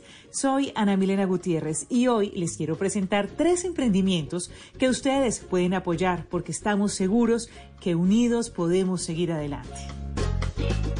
Diana Rey es diseñadora y lleva 22 años elaborando productos y compartiendo su experiencia con el estilo country. Somos emprendedores, somos estilo country. Estamos ubicados en la ciudad de Bogotá. Elaboramos artículos hechos a mano en MDF de excelente calidad, envíos a todo el país. Dictamos clases de pintura decorativa con variadas técnicas, en este momento online. Nuestra página web es www.estiloradiocentrocountry.com. Nuestras redes sociales, Instagram, arroba estilo.country1 y en Facebook, arroba estilocountry. Muchas gracias. Continuamos con un proyecto familiar que nació en Villa de Leyva. Surgió del gusto que tienen sus creadores por la cultura mexicana. Bienvenidos a Tu Tienda Mexicana, una empresa familiar de artesanías 100% hechas a mano y traídas directamente desde México. Aquí podrás encontrar productos que le darán un ambiente único a tu hogar, como macetas en diferentes tamaños y colores, en decoración, catrinas, espejos, floreros, entre otros, y lindos artículos para tu baño. Para tu cocina, vajillas, juegos de té, charolas con las que sorprenderás a tus invitados. Así que si lo que buscas es darle un toque original y de color a tu hogar, contáctanos. Estamos ubicados en Villa de Leyva y Cajica o arroba tu tienda mexicana en Instagram y Facebook. Hacemos envíos a todo el país. Y la creadora de Rincón Verde inició su proyecto con el propósito de enseñar todos los beneficios que tiene crear una huerta en casa. Hola a todos, soy Lisa Chaparro, creadora de Rincón Verde. En Rincón Verde queremos inspirar para que cada vez seamos más con una huerta en casa. Queremos conectarnos con el campesino que tenemos dentro y regenerar los espacios para que cada vez sean más rincones verdes. Esto lo hacemos a través de nuestros talleres de huertas en casa, en este momento en línea, y con nuestro kit de siembra. Este kit que incluye abono granulado, sustrato para siembra, cuatro variedades de semilla, instrucciones, semilleros, los rotuladores y una palita para que te apoyes en este proceso. Para ser parte de la comunidad de huerteros de Rincón Verde puedes seguirnos en Rincón guion al piso verde. Muchísimas gracias y queremos ser más con un corazón verde. Recuerden que pueden enviar sus videos de 40 segundos máximo, grabados de manera horizontal, donde nos cuenten quiénes son, en qué consiste su emprendimiento y cómo pueden contactarlos. Ustedes no están solos. En Noticias Caracol y Bla Bla Blue los estamos apoyando. Bla bla blue. Conversaciones para gente despierta.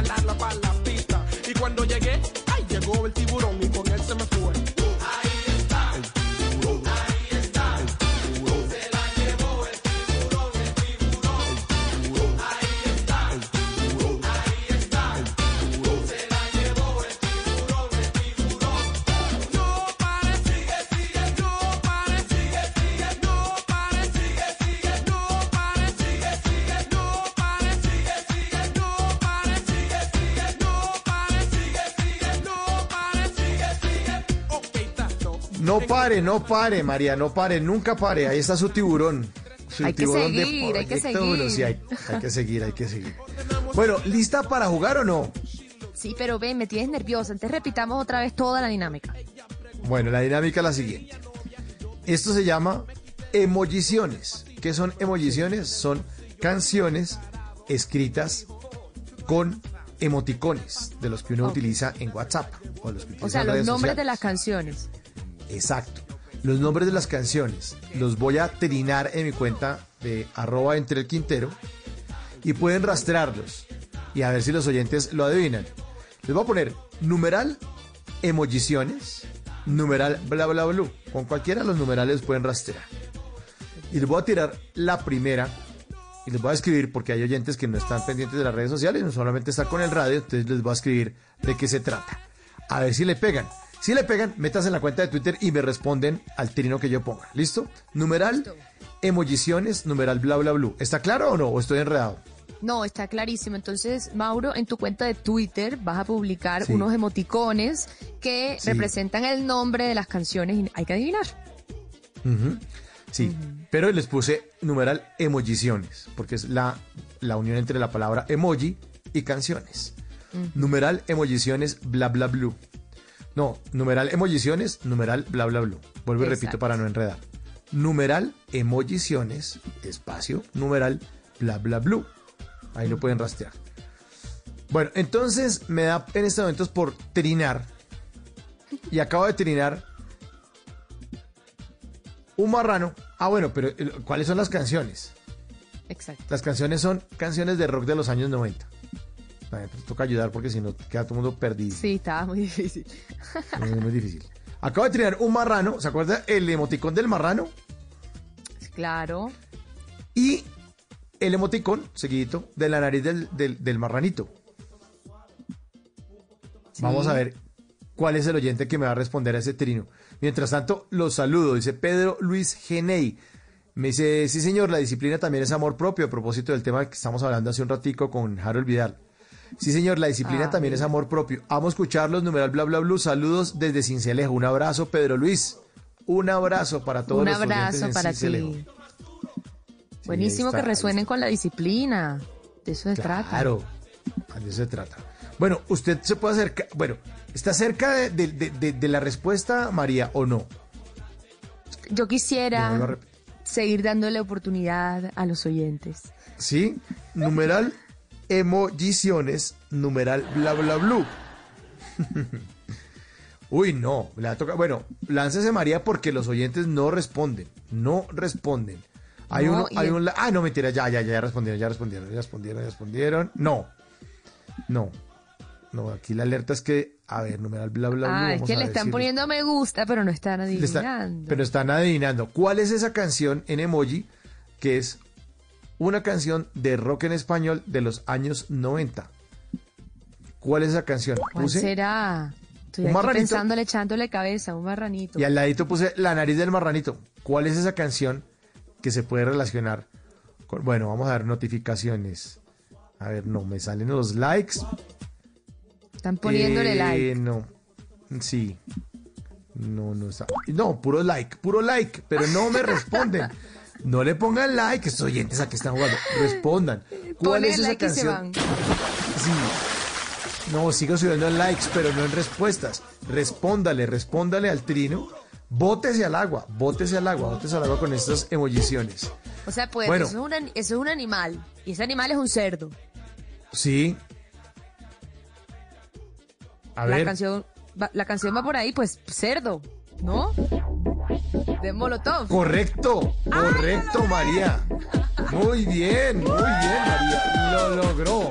Eso. Qué bueno. Le estaba dando chance a los oyentes.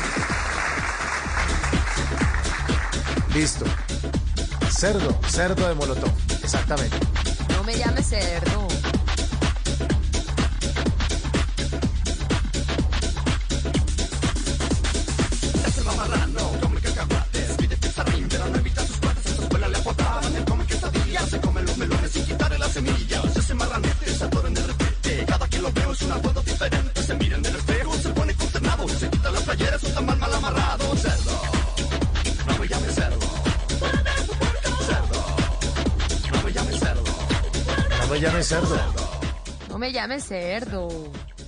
Bueno, pero entonces, ¿qué? ¿Pero, pero seguimos jugando? No, es que lo- veo que los oyentes están como medio... Esto es conversaciones para gente Eh, despierta. Mauro, es que hay, hay, hay que anotar algo a, a los oyentes. Estamos en un Ah, espacio de familia. O sea, aquí nos podemos equivocar, aquí nos No. podemos reír, todo. Bueno, pe- pero después de usted contestó Catherine Forero, cerdo Molotov. Después Wilson se dijo que más fácil. Después eh, Lini dijo que cerdo. Después Yeye dijo, no me llames cerdo. Sí. Aparecieron un Ahí está. poco, ahí están. Ah, no, pues aparecieron después de que usted dice. Ah, no. No, pues yo, yo también, yo también soy un duro entonces. No, no, no. A ver, vamos a tratar de poner otra. Vamos a tratar de poner otra. Hágale, Eh, espe- espérese a ver, porque es que tengo que encontrar el emoji. Yo lo tenía aquí listo, pero es que se me pierde. Cuidado, va a salir con una locura. No, es súper fácil. Es súper fácil. Espérese, espérese, espérese. Téngame pa- despacio que voy en chanclas. Esta canción de Molotov es toda activada, ¿no? Una rumba. Pero es que esta versión es.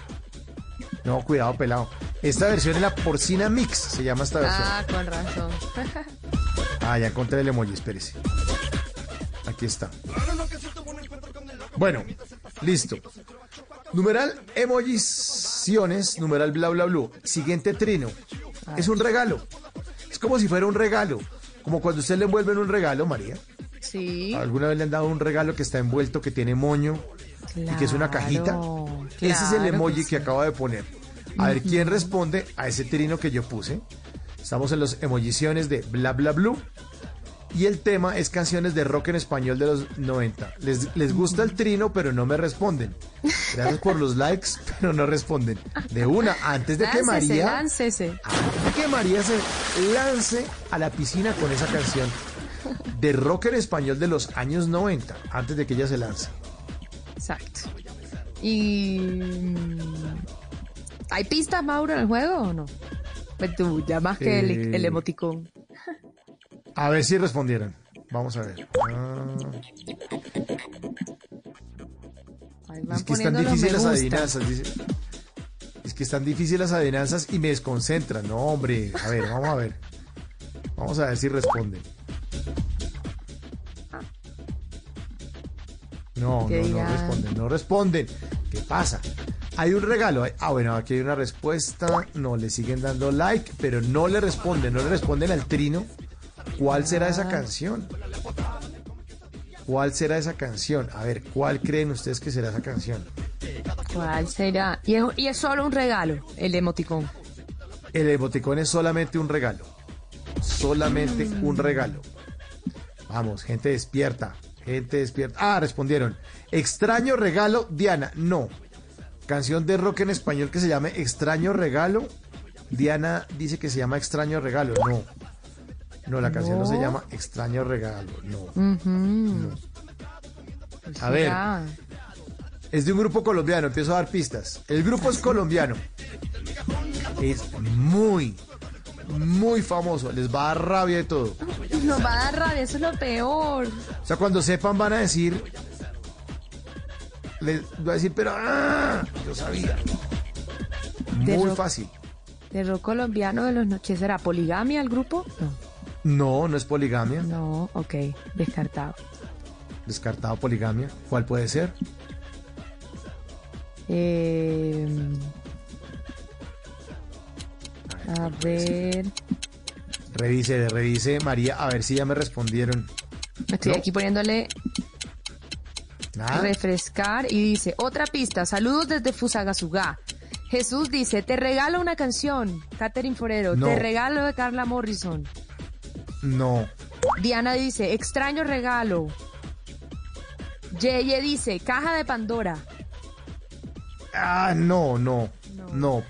No ¿Y podría, Wilson? porque ser rock, rock en español. Podría ser Pandora's Box, que es como, Claro. sería cercano, pero no, que es, que es en, eh, de los 90, pero no. Y eh, dice aquí también Wilson, te regalo. No, pero te no, una canción de rock en español. Les voy a dar otra pista. Y ya con esta le van a pegar de una. ¿Y qué es el- ¿Quieren otra pista? Sí, por Es de, favor. ter- es de terciopelados. Ah, es de, terciopela de Sí, está muy fácil. Sí. ¿Cuál es la canción? Demos ahí unos segunditos porque ahí sí el oyente ya. Ahora sí. Es un regalito que tiene un moñito. Como si fuera el, el- el emoji solo, solo eso. ¿La, la cacharon o no, María? A Revise. ver, a ver, a ver, a ver. Ahí sí me respondieron. mirando. Está difícil, tal vez con más emojis, pero no, ya dieron otra pista. Ya dieron. Claro. Ay, Otra mira, pista, Francesca saludos. Ruiz. Ay, Francesca ¿Qué Ruiz, dice? que ella siempre se conecta. Antes de tu pista, dijo aterciopelados, entonces yo creo que quizás ya ella la va a pillar. A ver, diga, diga, diga, diga. Rápido. Francesca, es tu momento de brillar. Porque si ya pilló que era de terciopelados, ya está a un pelo. Ay, Dios Es mío, que tu at- ya, regalo no- adivinó no. Omar Arboleda, a terciopelados, el estuche. El estuche. Omar Arboleda. Muy bien, muy bien, señor. Muy bien, muy bien, muy bien. Emolliciones, emolliciones. Bueno, la próxima semana les tengo más. Estuvo bueno. ¿Para por un cuerpo escultural? ¿Acaso deseas sentir en ti todos los ojos? Son las 12 en punto de la noche. Viene Javier Segura con voces y sonidos y viene la tercera hora de Bla Bla Bla. La que más le gusta a María porque va a recibir la llamada de todos ustedes, las llamadas de todos es. ustedes, mensajes de voz, mensajes de texto, lo que quieran hablar aquí en Bla Bla Bla porque aquí hablamos todos y hablamos de todo. 316-692-5274, la línea de Bla Bla Bla que ya está abierta porque María Macauslan está lista para recibir las llamadas. Está así como el conmutador. Buenas noches, Bla Bla Bla. Le habla María Macauslan. Acá lo atendemos, acá lo atendemos. Ya regresamos, esto es Bla Bla Bla. Ya nos vemos.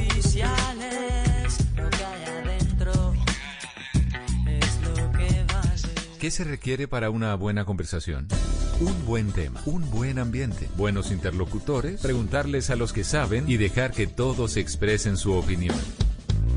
Cada noche encontraremos los ingredientes necesarios para las mejores conversaciones en Bla Bla Blue. Con transmisiones en vivo en redes sociales, con videos y conversaciones de nuestros oyentes y con todo lo que quieras hablar desde tu casa porque ahora te escuchamos en la radio. Bla Bla Blue. Desde las 10 de la noche hasta la 1 de la mañana. Bla Bla Blue.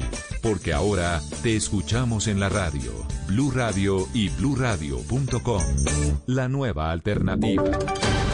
Voces y sonidos de Colombia y el mundo en Blue Radio y bluradio.com. Porque la verdad es de todos. Ya son las 12 de la noche y dos minutos de este jueves 25 de junio del 2020. Soy Javier Segura y esta es una actualización de las noticias más importantes de Colombia y el mundo en Blue Radio y bluradio.com. En el municipio de Natagaima, en Tolima, donde ya hay un caso de COVID-19, más de 200 personas celebraron las fiestas de San Juan con papayera y carrozas, violando las medidas sanitarias. Meardo Morales.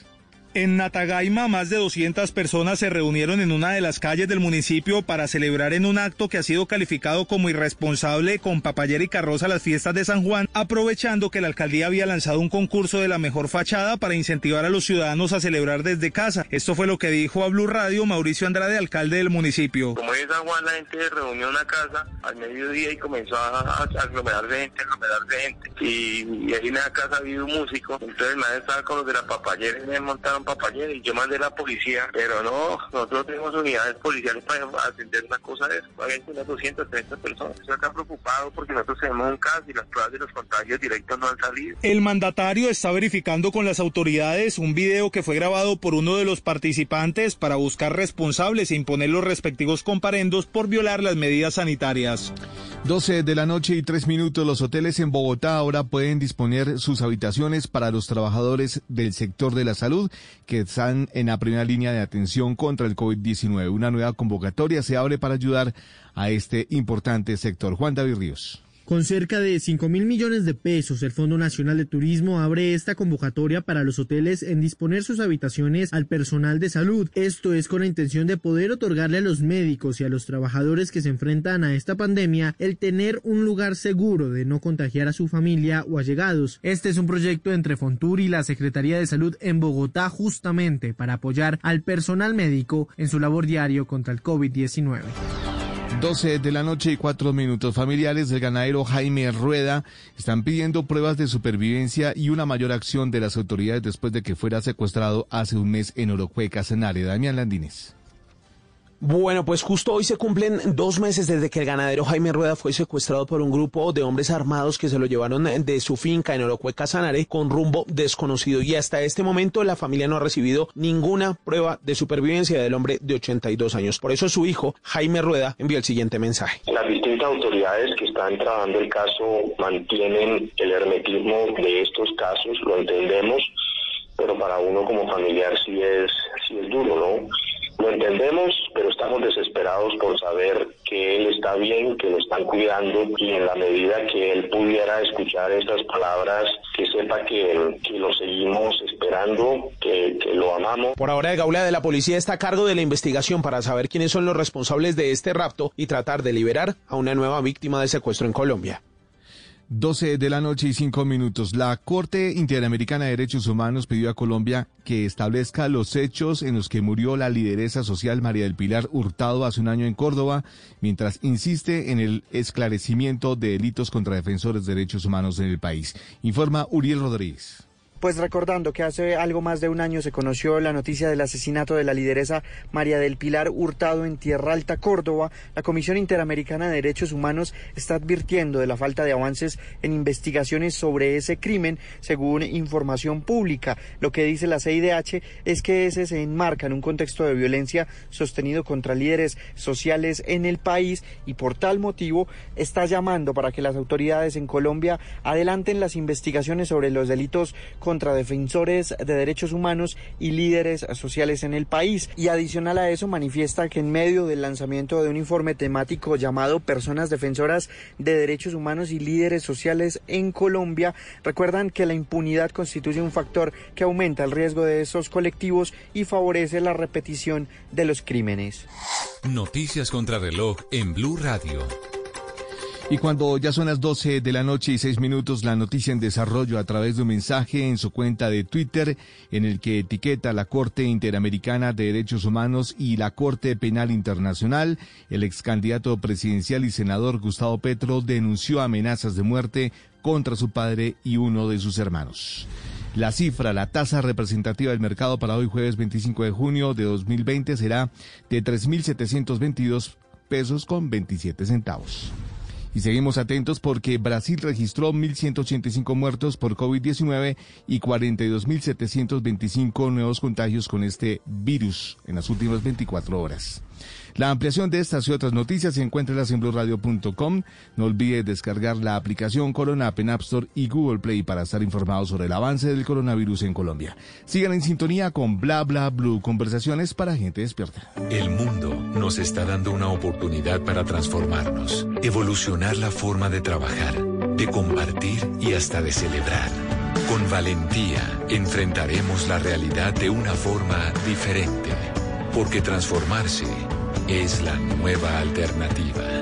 Blue Radio. Regresa una historia de amor que pondrá a cantar a Mi Colombia. amor, esta canción es y será solo para ti. Siento que te he querido y te quiero más. Rafael Orozco, el ídolo, muy pronto en las noches de Caracol Televisión. Feliz día al papá que es el primero en enterarse de las noticias, al papá que escucha y le gusta ser escuchado, al que disfruta los goles sin verlos, al que oye todos los puntos de vista y ningún tema le queda corto. Feliz día, papás Blue. Blue Radio. ¿Qué es ser mamá? Ser mamá es enseñar. Es ser el centro, el comienzo y el final de la familia. Es hacer cada momento especial. Es unir las generaciones y pasar el legado. Tal como hace mucho tiempo, ella te lo pasó a ti. Super Arepa. La harina para hacer arepas de las super mamás. Trabajamos pensando en usted. Dígale no a las noticias falsas. Evite los medios anónimos e irresponsables. En tiempos de emergencias y de incertidumbre, es fundamental la información verificada y confiable. Los medios de comunicación formalmente establecidos, por su profesionalismo y responsabilidad, son el antídoto más eficaz contra las noticias falsas y la desinformación. Infórmese por la radio y la televisión a toda hora, con los rostros y las voces que usted conoce y confía. Fue un mensaje de la Asociación Internacional de Radiodifusión, AIR. Háblenos de usted. Llámenos al 316-692-5274 y cuéntenos su historia.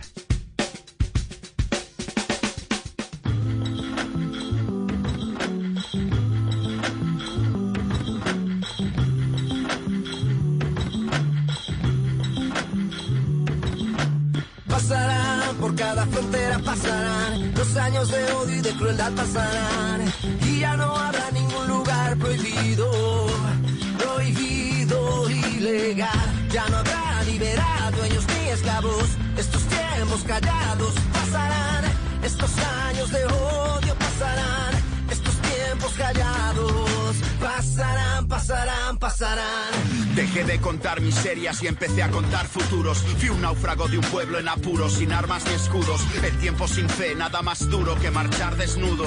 Agarrar mi tristeza y romper sus nudos. Los muros de mi alma son polvo, los convierto en pólvora. Así combato contra tu mirada incómoda.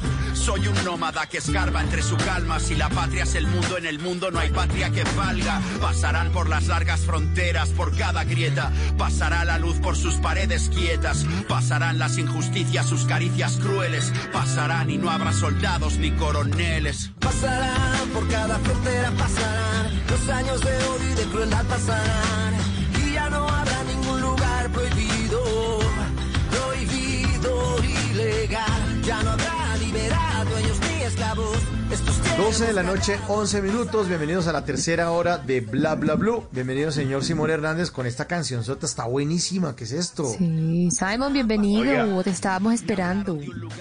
¡Ey, qué bueno, María, Mauricio, queridos oyentes!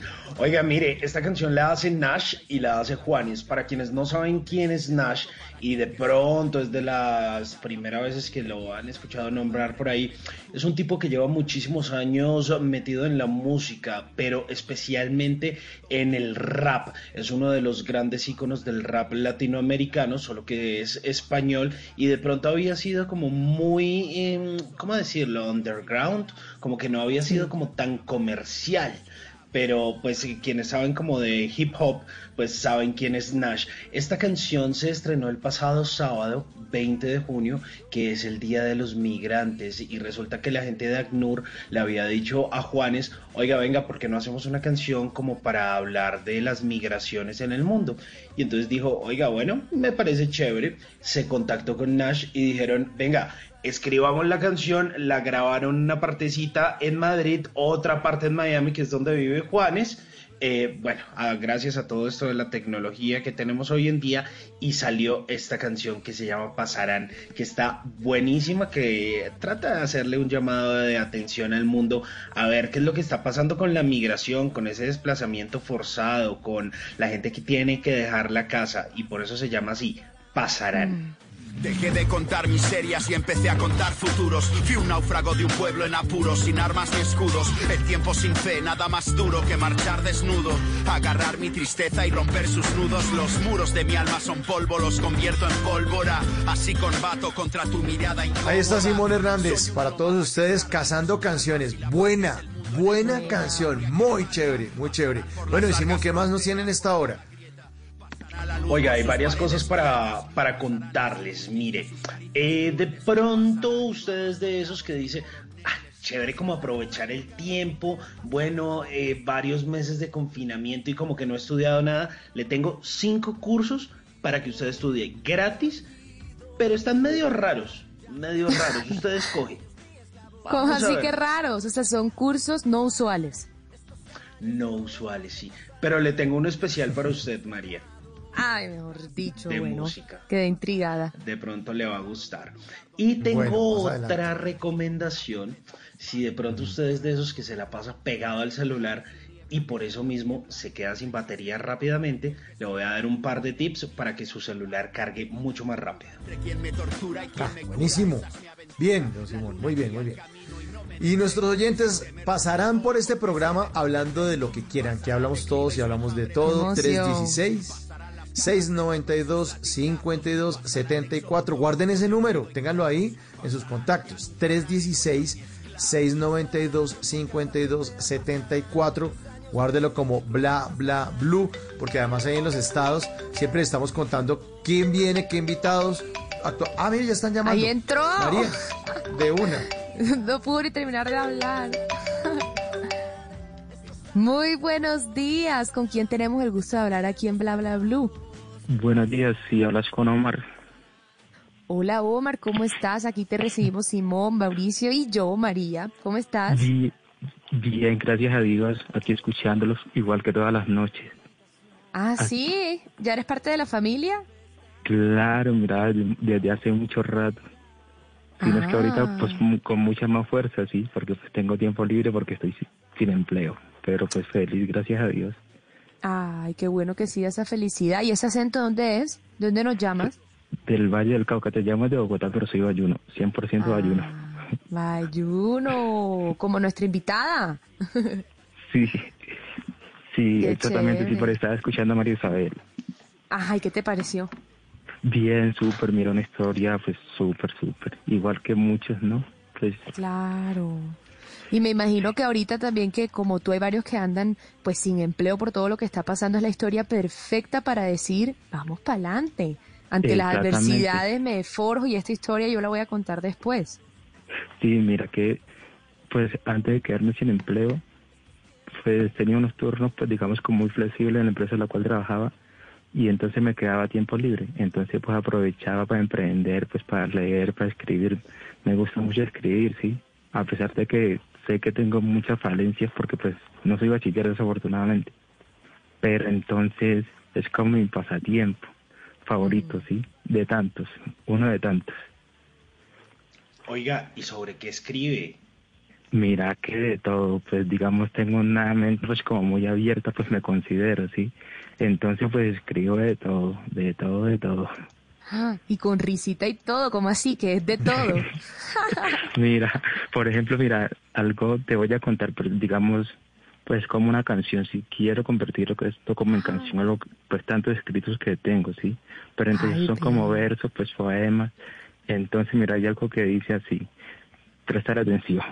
De niña no le, de niño no le gustaban los juguetes, jugaba los carritos, le encantaban los muñequitos y mira que al crecer quiso vestirse como él, como el niño al que le daban cariño y sus juguetes eran viceversa, sí, así como piensas y mira que al crecer se sintió mujer. Hoy la sociedad los quiere juzgar y ellos solo buscan libertad, libertad de su sexualidad. Y entonces es algo muy infinito, así pues con todo el respeto pues de estas personas que saben que me respetan. Bien. Está buena esa letra. Wow, ¿qué tal, ¿Qué tal ese giro inesperado? Omar, acabas de hacer tu debut, 12 y 18 en Bla Bla Blue. Sí, pues con todo el respeto pues, de las personas a- de las cuales me refiero en esta canción, sí, pues en, ese, en esos versos. Pues con todo el respeto, pero como te digo, tengo una mente muy abierta y escribo de todo, sí. Pero venga, ¿y, y de dónde salió la inspiración pues para escribir esa letra? No, mira que, mira, pues una historia, pues considero que muy linda, sí, porque pues, o sea, como te digo, mi mente, considero que tengo la mente muy abierta, entonces pues, o sea, la realidad pues de la sociedad, sí, entonces esa letra nació porque pues tengo ciertas amistades que son pues digamos, eh, pues digamos gay, sí, Ajá. Sí, entonces, pues a raíz de esto, pues a veces como que se sienten discriminadas, entonces dije, "Uf, pues bacán escribir algo así, ¿no? Y entonces sí me puse, pues como te digo, es mi pasatiempo favor- uno de mis pasatiempos favoritos. Entonces, bueno, pues toca meterle la fe a esto, ¿sí? Pero pues, como está escrito así, entonces pues de hecho es, es bastante larga, ¿sí? Pero entonces estoy como tratando de arreglar. Y eso que tengo pues cualquier cantidad de escritos. Mm. Pues como ¿Y qué le han dicho sí. sus amigos de, de la letra de la canción? ¿Se las ha compartido? No, no, mira que no las he compartido. De hecho, mira que tengo otros escritos, los cuales también me considero que eso sí, a alguien le gustó mucho, sí. Por lo que te digo, escribo de todo. Y entonces escribí algo, pues, refiriendo pues como al- a la vida militar, sí. Sí. Pero entonces, eso sí ¿Y no lo va a cantar? compartir. Pues mira que no tengo voz de cantante, pero pues, ¿qué te digo? pero entonces es una historia pues como muy triste, pero es, es una realidad, sí. Pero bótese, bótese al agua, qué carajo. Exacto, con todo. Es- O léala sin cantar si quiere. Es- espérate, espérate. Eh, no sé hasta dónde llegaré. Yeah, yeah. Salí un día de mi hogar buscando mis sueños realizar y lo pude lograr. Hoy soy un militar que recorre sin importar la adversidad.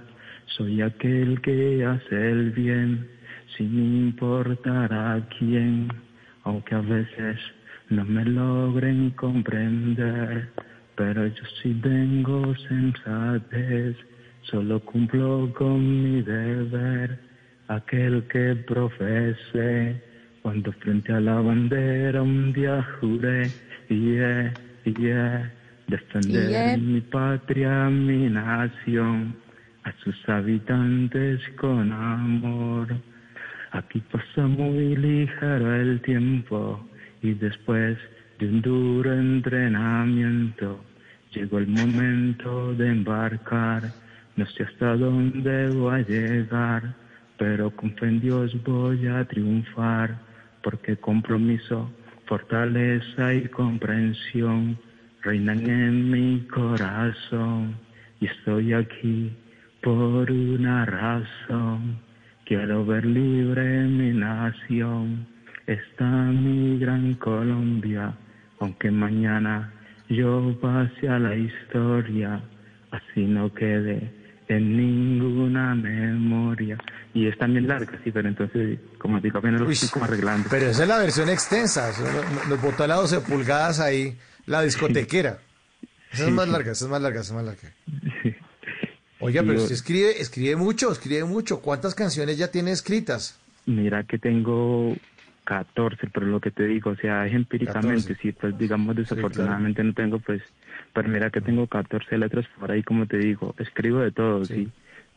Escribo de Omar, todo. pero qué chévere porque al final eh, usas ese don que tienes para escribir, para hablar de situaciones de las que hay que hablar, para contar realidades, para apoyar a tus amigos. Y qué chévere porque al final yo creo que esos talentos de uno deben estar al servicio de eso, de la vida, de la gente, de la gente que uno quiere. Y bueno, te felicito porque al final esa es tu alegría y eso es lo que hace que esta cuarentena se viva mejor. Sigue escribiendo. Claro, vale, muchas gracias. Oiga, Bueno, yo le y- quería preguntar otra cosa, Omar. Usted nos había dicho que por ahí en los ratos libres, antes de, de todo este tema de haberse quedado sin trabajo, también emprendía. ¿Cuál es su Ah. emprendimiento? ¿Qué?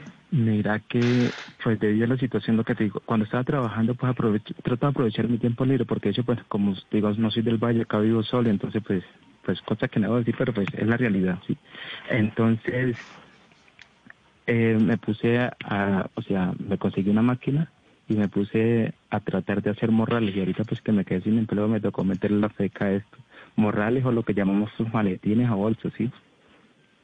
Pues me tocó meterle pues como el empeño, pero desafortunadamente pues tengo uno, pero no he podido salir a ofrecer pues por debido a la situación, sí, me da como pues temor exponerme tanto. Pues por ahí con las, con las amistades que tengo pues que me logro constatar telefónicamente, pues que me encargan pues salgo y lo entrego pues sí, automáticamente, pero de hecho son pocas amistades y pero entonces ahí haciendo morrales ahí. Bueno, pues, pues, Omar, Sí, señor. muchas gracias por comunicarse con nosotros aquí en Bla Bla Blue. Le mandamos un abrazo. Eh, tiene buen talento. O sea, ¿usted cuántos años que dijo que tenía o no nos contó? No, no, esa parte no te la conté, pues mira que ¿Cuánto, ¿Cuántos? tengo 32 años, eh, perdón, 34 años. 34. 34 años. Aquí estamos Uy. como... ah, pero, pues, esto es casi como un Juan Gabriel, que cuando se murió yo descubrí que había compuesto más de mil canciones. Y de las mil, uno se sabe 950. Es increíble. Omar, muchas gracias por comunicarse con nosotros aquí en Bla Bla Blue. Y lo dejamos también con una buena canción. La que, la, la- la- a mí me gustó más la primera que la segunda. Y le voy a poner una para eh, dedicatoria de salida, pues de despedida, eh, que se parece un poco a la temática de la que usted nos habló de la primera canción. Esta es una buena canción de Alaska y Dinarama. Se la ponemos a Omar y que siga componiendo. Una canción hermosísima también, como la letra de su primera canción. ¿A quién le importa Alaska y Dinarama? Omar, muchas gracias, un abrazo. Gracias, Omar. Chao. Buenas noches, que. Chao, siga componiendo.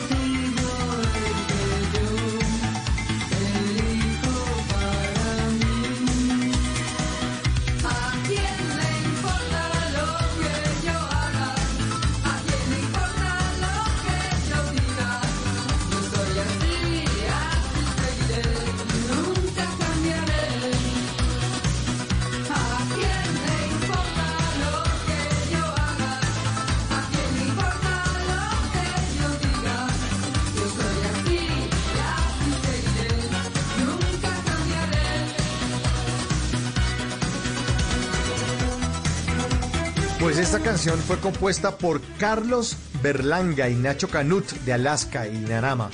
Ellos, pues, además de eh, Nacho Canut, además de ser eh, bajista, pues también Sí. era eh, eh, un gran compositor y compuso este himno también, que era un himno de la, de la comunidad LGTBI, una comunidad que trataba de reivindicar nuestro oyente Omar con la bonita canción que nos leyó al principio. Sí, no hay necesidad de cantar bien y además él dice que tiene la, la, la pues la cojera o la imposible, pues que no, que, que se siente mal porque no se ha graduado al bachillerato.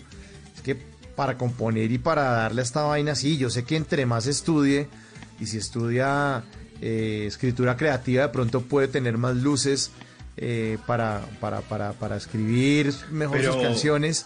Y si estudia solfeo también de pronto en algún momento también sabe por dónde es. Pero pues, pues toca darle, ¿no? Es dándole, es escribiendo. Claro, Mauricio, es que mire que ayer que estuvo Diego Verdaguer en el programa, él Ay, hizo hasta bachillerato y ya. Ya, Ajá, hasta luego. ajá. Hasta luego, hasta luego. Estábamos el fin de semana pasado, usted y yo, acuérdense que estábamos en, en Blue Jeans, y yo le estaba contando que Eros Ramazzotti, el tipo, todo el tiempo quería cantar y no sé qué, y como el tipo no ha estudiado solfeo, entonces no lo recibían en, en- en las universidades de música en Italia. Y él estudió como dos años de contaduría, dijo, ay ya, ¿sabe qué? Me mamé. no, yo me voy por mi carrera ya en contaduría, no, no, no, no, no, no voy a ser contador, a mí me gusta cantar. Le sé que cantaba gangoso, que no sé qué. Era Ramazotti, una estrella mundial ¿Qué de la música. tal? Entonces, es darle, es darle, es darle, es un tema de escribir y escribir. Oiga, y a propósito de ese tema y de la canción, canción de Alaska y Dinarama, hay que recordar, creo que alguna vez ya lo habíamos hablado acá con eh, María, este es el mes del orgullo, el mes Pride, del orgullo LGBTI, y que se celebra eh, a nivel internacional el próximo 28 de junio. Eso se está celebrando desde el año 1969. Eh, el primer desfile se hizo por allá en Nueva York, empezó toda esa movida en San Francisco y bueno, hoy en día se celebra eh, en junio en todo el mundo. Entonces es bien interesante. Cayó perfecto la canción. Perfecta la canción, sí. y Oiga, al ¿y final, ¿a quién le este- importa? Al final, ¿A quién le importa? A nadie le importa. Siga escribiendo, Omar. Siga escribiendo, sígale dando. Que a María le gustó mucho, mucho su, su manera de escribir. Total.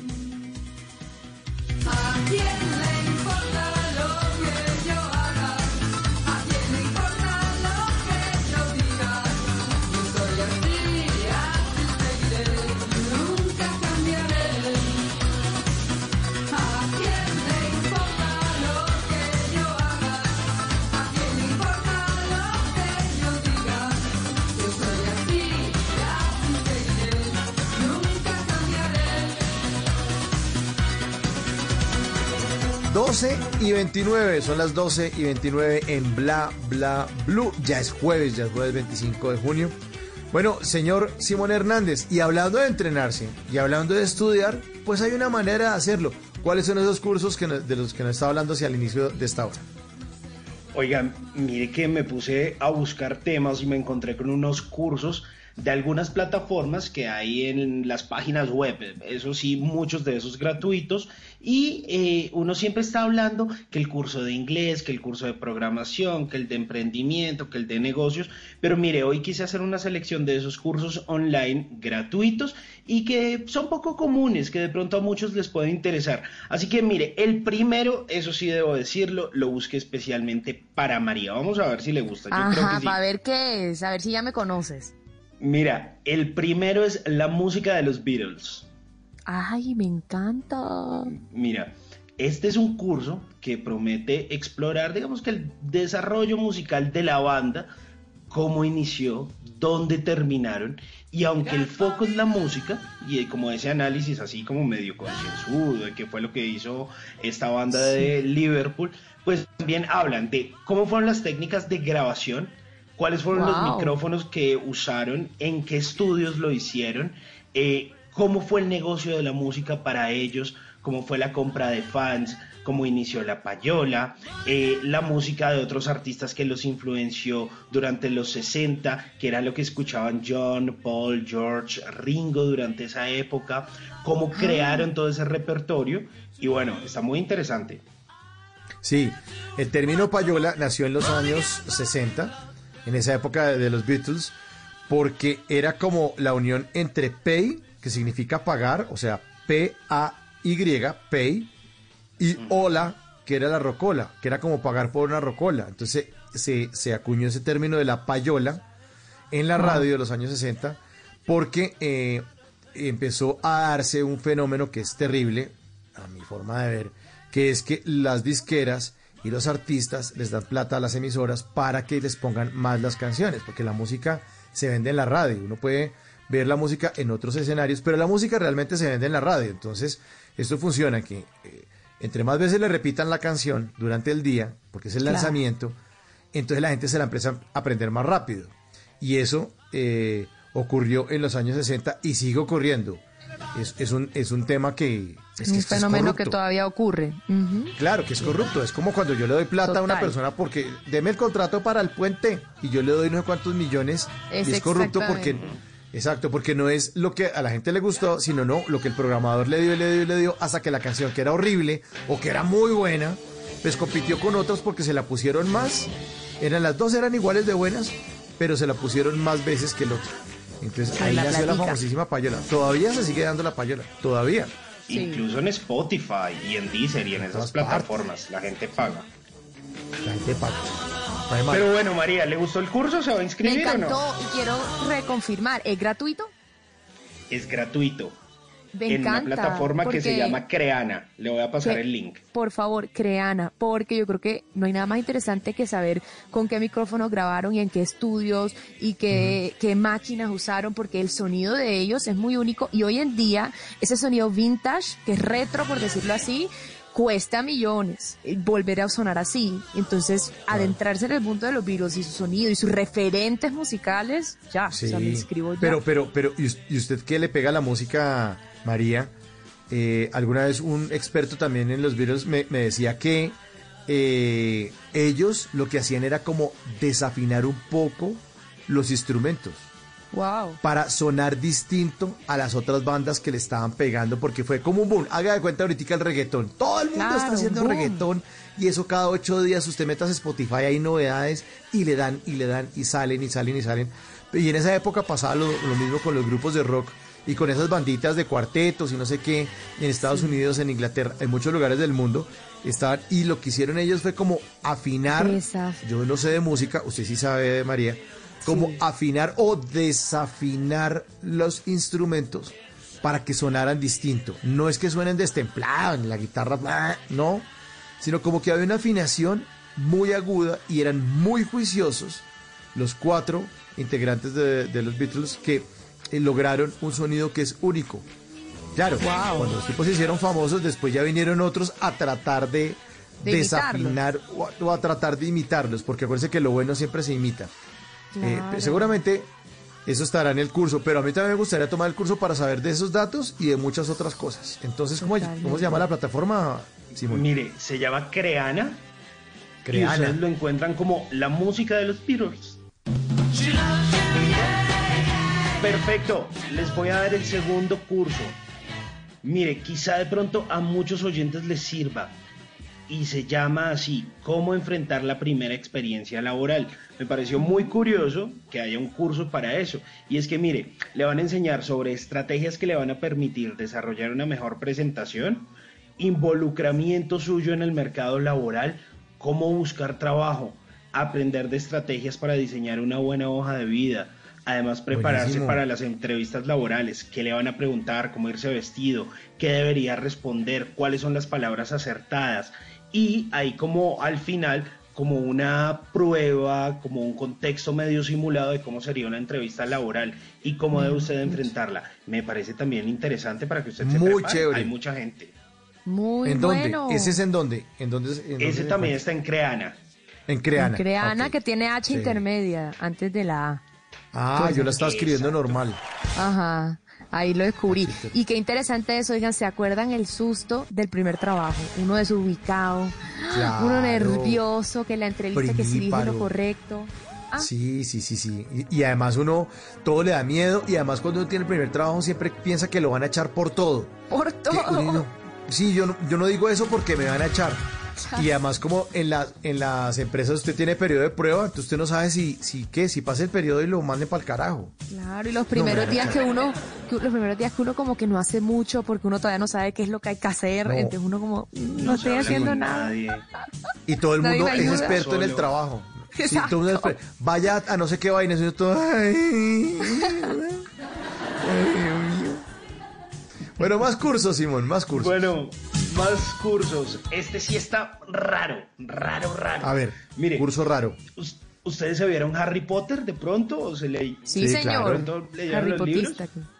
Muy bien, me encanta eso. Pues resulta que dentro de esas historias había una materia que veían eh, los estudiantes de esa escuela de Hogwarts que era defensa contra las artes oscuras. Oh my God. Sí, pues resulta que esa misma clase que vieron Harry, Ron, Hermione, pues en bueno. su momento ellos las tomaron en la escuela de Hogwarts y era muy chévere. De hecho, era uno de los profesores que más cambiaban dentro de la historia. Los cambiaban semestre a semestre ahí como para lograr defenderse de- del villano de Voldemort.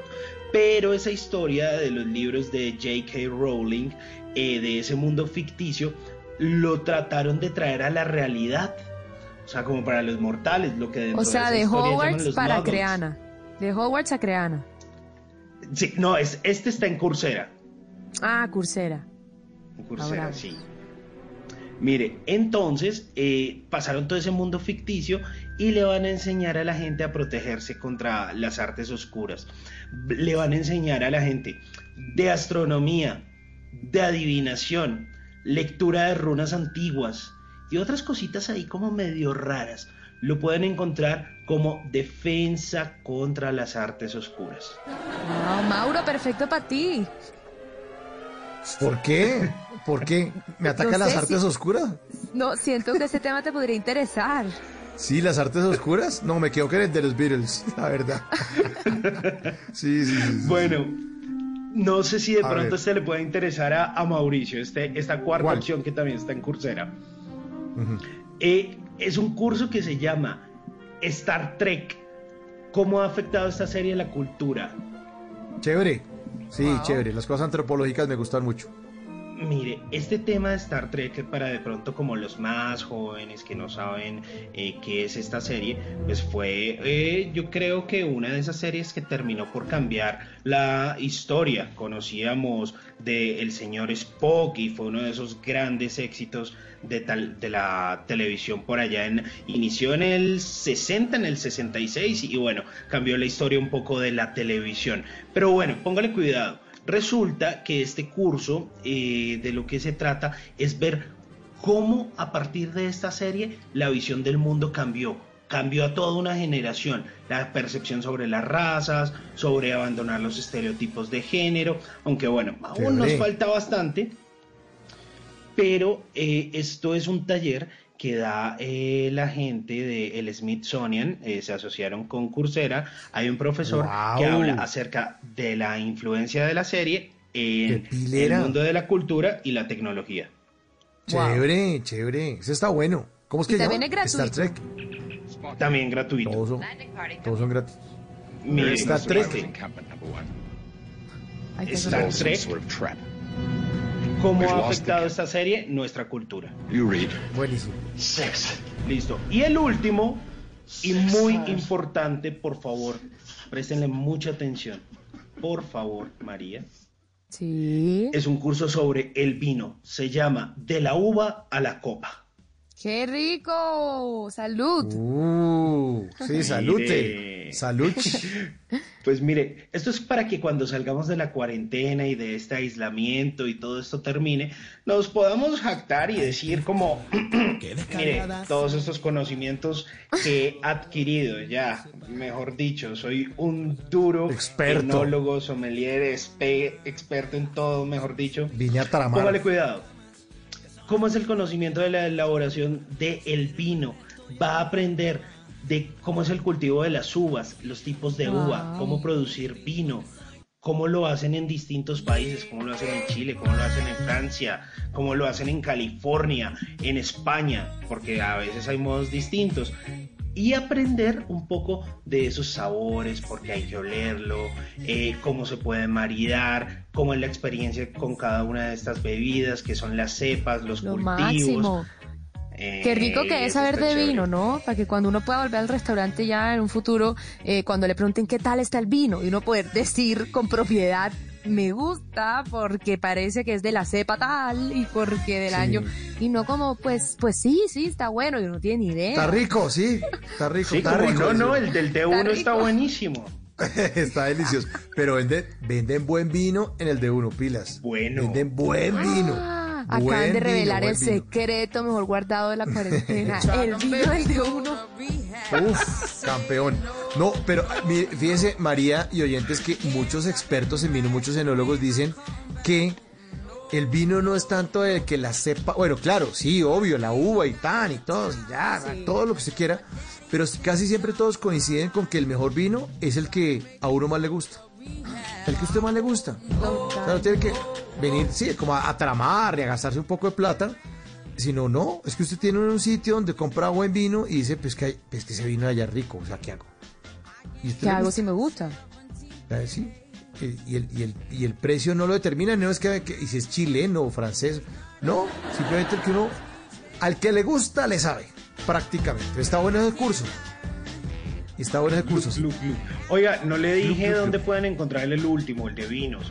Hay Ah, una sí, sección en español eh, que tiene la Universidad de Adelaida en Australia. ¿Vale? Ah, wow. Entonces lo pueden encontrar, se llama De la uva a la copa. Buenísimo. Genial. Estamos pendientes entonces. Y nos están poniendo ahí en 12. el fondo Rehab de Amy Winehouse, o sea, los borrachos. Claro, Sí, O sea, querían mucho vino. sí. Está- desde el máster de, de Blue Radio nos está tratando nosotros tres como unos borrachos. A ver si hacemos el- la rehabilitación. rehab. que nos brillaron los ojos cuando No, hablamos del vino de uno. Estoy aquí tomando. Aquí estoy con mi, con mi, con mi pocillo de té, tomando tecito. Exacto, que ese, eh, Mm. me consta. Bueno, 12.43. 316-692-5274. No alcanzo ni a decirlo, ya están timbrando. 316-692-5274. La línea de bla, bla, blue. María, por favor, conteste. A ver si nos siguen tratando de borrachos acá. Muy buenos días, ¿con quién tengo el gusto de hablar? Hola, buenos días, con Rosa Elena. Rosa Elena, qué bonito ese nombre. Bienvenida a Bla Bla Blue. Aquí estamos Mauricio, Simón y yo. Felices de recibir tu llamada. Ay, muchas gracias, fiel oyente de ustedes. ¿Así? ¿De hace ratico Sí, ya? sí. ¡Uh! desde, desde hace mucho rato he, he escuchado todas las entrevistas, eh, trato de que casi siempre estoy hasta que finaliza el programa. Muy chévere, lo felicito, excelente. Qué bueno, mejor dicho, hasta la una ahí pendiente con nosotros. Totalmente, totalmente. ¿Y es que trabaja de noche o algo? No. No, en lo absoluto. Trabajo, pues trabajo independiente, eh, pero con el tema de la cuarentena se ha vuelto un poco complejo. Eh, yo trabajo en asesoría en vinculación a la seguridad social para pequeñas empresas, para independientes, pero pues con esto de la cuarentena el trabajo se ha disminuido. Claro. Entonces, entonces no, digamos que hace parte de, desocupe. Pero un buen desocupe, utilizado bien. Sí, claro, no, de verdad, de verdad que sí entretienen bastantísimo, lo- me mantienen enganchada. De hecho, soy fiel oyente de Bloom en general, desde muy temprano, todo lo que hago, eh, siempre estoy escuchando Bloom y me, encanta la, la manera en la que, la que nos informan y nos mantienen al día con todo este tema. Oiga, qué chévere, Rosa Elena. Oiga, cuénteme algo. Ese nombre tan bonito, ¿por qué se lo pusieron sus papás? E- Eso me hace acordar de una tía, pero ¿hay una historia en particular por la que se lo hayan puesto? Divino. Tiene, tie- tiene historia porque, porque es muy simpático. Mi padre quería que mi nombre fuera Rosa Elvira. Rosa. Elvira se llamaba mi abuela, la mamá de mi papá. Y entonces mi mamá le dijo, venga, no, no, pero es que Rosa Elvira no, no, no me convence. Negociemos, negociemos. De- Negociación. Sí, negociación. Eh, le dejo el rosa, pero le cambio el Elvira. Y mi mamá tenía una tía que se llamaba Elena. Entonces dijo, pongámosle Rosa Elena. Y ahí, ahí sí, ahí sí ya, ya ahí quedó el nombre. Bello, Eso es lo que se llama democracia en el hogar. Sí, sí, sí, sí. Entonces sí tenemos, tenemos, somos, somos tres hermanas y entonces tenemos así nombres. El de mi hermana es Paola Andrea, el de la chiquita es Yasmín Leandra. Entonces sí, son, son nombrecitos así bien especiales. Compuestos. Compuestos, sí. Aunque casi nunca, eh, en la familia casi siempre me dicen es solamente el Rosa, eh, el Elena, alguna vez una amiga me decía Elenita, y mi hermanita la menor, ella es niña especial, ella es niña Down, y ella, ella sí me dice Rosa Elena, completo, Rosa Elena. Ok. Divino. Y- Rosa, ¿y, y usted con quién ha pasado esta cuarentena? ¿Con quién vive? La cuarentena me tocó sola, totalmente sola. Eh, de hecho, pero pues igual mi familia está aquí mismo en la ciudad. eh, yo vivo en Palmira, y, eh, pero resulta que es que yo tengo mascotas. Entonces yo no podía dejar a mis mascotas y, y entonces no, la cuarentena me tocó sola. En casa está mi papá, mi mamá, mi hermanita eh, mi hermana está con su esposo, con mi sobrino y yo estoy en mi casa sola. Desde el primer día de la cuarentena hasta ahora me ha tocado, el cumpleaños me tocó sola, Imagínense. ¿Cuándo cumplió? el 15 de mayo. Ah, feliz cumpleaños atrasado. Tan bonita, muchas gracias. Pero no, no, no, no ha sido, no ha sido la gran tragedia, entre otras cosas. Bueno, primero porque pues igual aquí, pues la tecnología nos ayuda, entonces todos los días nos hablamos no sé cuántas veces al día. Que si una cosa, que si la otra. Pero en el espacio como tal, yo comparto con 15 amiguitos peludos. Tengo 15 gaticos. ¿Qué? Una perrera esa vaina. No, no, no, ¿Cuánto esperó gaticos. para contarlo? No, 15 gaticos, 15 gaticos que... Gatera, gatera. Sí, Una, sí. Sí, ha sido ha sido una historia bien bien bien bien simpática eh, el estar pues ya todo el día con ellos. Eh, se, se, se ha enredado un poco el tema porque pues igual ellos mm, siempre han estado bien, pero con el tema de la cuarentena pues los recursos se, se disminuyeron totalmente Claro. y, y ha sido ha sido muy duro, ha sido muy duro porque ya venía entonces de tiempo de desparasitar, tiempo de vacunas, tiempo de todo y entonces nada, eh, ha sido ha sido un poco un poco complejo. Claro. Oiga, venga, Rosa Elena. Pero eso de que usted tenga 15 gatos no es tan común. ¿Cómo empezó eso? Eh, em, Llegó uno, llegó el otro, usted veía otro en la Sí, calle, ¿cómo ay, pobrecito, está solito. ¿Cómo es la historia de esos 15 gatos en Mm. casa? No, la historia es, eh, llegó la primera adoptada, eh, com- como se dice, así como con las mamás, deseada. la primera fue deseada, buscada, y entonces eh, fuimos hasta una finca eh, y, y la adoptamos y, y ya. Ella un año solita, al año apareció una amiga que se encontró un gatico en Cali, yo vivía en Cali, y, y ella se lo encontró y entonces que mire y que este gatico y entonces no, pues para que le haga compañía a ella y bueno, listo. Entonces lo recibimos y entonces ya teníamos dos. Eh, luego apareció una tercera que esa la encontré yo. Eh, un domingo en la tarde desde el apartamento vi cómo pasó derecho y casi la atropella un carro, entonces salí a la calle, se metió a la un- al edificio, duró tres días escondida y hasta que la pudimos rescatar y entonces esa fue la tercera. La cuarta eh, llegó a un negocio que tuve eh, y la habíamos visto la noche anterior y, y en tremendo aguacero la habíamos visto, quisimos rescatarla y no se dejó y se fue, techo arriba, por allá y bueno. Y al otro día ella apareció, de donde la vimos a donde estábamos nosotros, la distancia era siempre grande y ella apareció allá. ¿Cómo? No sabemos, como si alguien, un angelito la hubiera llevado empapadita toda y así, así llegó la cuarta. No, y, y listo. Y ¿Y de entonces no, pues no, pero mira que las, los otros no, en realidad no los rescatamos. Donde estábamos había, era una casa grande que tenía bastante espacio y nosotros eh, le dábamos hogar de paso. a- de pronto, pues, eh, como conocemos mm, gente que adopta sus gaticos, que, que rescata, perdón, Sí. entonces el- estaba el espacio, nosotros les dábamos hogar de paso, los adoptaban y ya, ellos se Ah, iban y sin ningún problema. Y en algún momento, pues, nos llevó, nos llevó unos gatitos, mire, para tenerlos en hogar de paso, no sé qué, no sé cuánto, listo, tranquila. Nos llevó la comida, nos llevó la arena y todo el cuento, y después no supimos más. Y entonces ahí venía una mamá embarazada, venía el papá de, de una familia, eh, los Dios. hermanitos del papá, la, la, niña, la, la otra gatica embarazada, y entonces nada, nacieron los bebés, se les tomó fotos, esto, lo otro.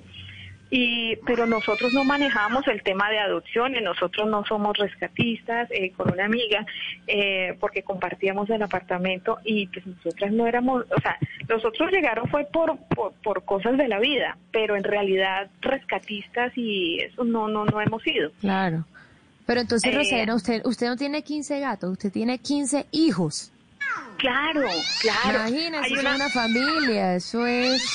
Sí, sí, entonces, pues lo que pasa es que a veces es complejo el tema porque la gente a veces dice, no, pero mire, no, pues usted queda con esos 15 gatos, entréguelos, regálelos. Y, y, y, y quien no ha tenido animalitos no entiende como, como eh, esa conexión que hay. Y, y ya cada uno con su personalidad y uno que solamente, o sea, ese animalito con su escucha a otra persona. Ya tú sabes Sí, cuál respira de una manera, cuál se levanta en la noche, cuál come de más, todo, me imagino. Totalmente. ¿Y quién es el más, eh, quién es la más tierna, quién es la, la antisocial? La antisocial, eh, la social, perdón, la asocial es la mayor, Hannah, es una siamés. Y eh, no, ellos son hermosos. Y tengo pues como de, de- todos los colores. y eh, está Hannah, eh, en, en su, en, su, en su orden de llegada son Hannah, Jacobo, Luna, Nana, la hermosa, Dulce, Panchita, Lola, Sócrates, Qué belleza de nombres. Luciana, Martina. Dicho. Ya, ¿cuál es la Susi. favorita? La primera que se le venga a la mente. ¿Cuál es la favorita? No, eh, pues, Hannah, Hannah con Hannah las historias son maravillosas. Lo que pasa es que eh, es, Hannah es la mayor y Dulce es blanca, es blanca de ojos azules. Entonces ella se me ha convertido en la modelo porque mi hobby es la fotografía. Mi hobby es la fotografía. Buenísimo. Sí, entonces, eh, no, tengo el celular y el computador se me van a reventar. porque porque tengo fotos de cuando nacieron los chiquitos, tengo fotos de, o sea, yo tengo el historial de todos y, y ahora en este tiempo, pues, eh, de, de cuarentena, entonces es Más no, todavía. Claro, Pues, entonces... Total, Rosalena, qué dicha porque sí, el empleo ha bajado un poco, las cosas no están tan fáciles, pero tú tienes la fortuna de que tienes 15 compañeros en las buenas y en las malas. Y yo creo que eso vale la pena celebrarlo, así que felicitaciones. Salúdemelo a todos, a uno por uno. Y saludo de María, saludo de María, 15 saludos. Claro, apelo, apelo, apelo al buen corazón de la gente que me que, que, que quiera que quiera mandarles detallitos, Eh, Ah, una bolsita de bien. comida, una No, Pues hagamos una cosa, hagamos una cosa, Rosalena. En el Dime. 316-692-5274, en la línea de bla bla bla, si alguien puede ayudarle a Rosalena, y recordemos en qué lugar de Colombia está, en qué lugar de Colombia Estoy- está para que alguien le pueda ayudar. Estoy en Palmira, estoy en Palmira Valle. Bueno, listo. Estoy Entonces en Palmira Valle, Valle. si alguien le quiere ayudar Sí. a Rosa Elena, marque ahí o mande un mensaje de- de voz o de texto eh, al 316-692-5274. Diga, yo tengo alimento para Rosalena, yo tengo una cosa para las cicatrices en los brazos porque de pronto la arañan los 15 gatos para Rosalena, o yo tengo una buena canción para despedir a Rosalena, deseándole una feliz noche y agradeciéndole muchísimo que se haya comunicado con Bla Bla Blue. Aquí está para Rosalena y sus 15 meninos, el gato volador en Bla Bla Blue. Lo máximo. Chao. Chao, gracias. Chao.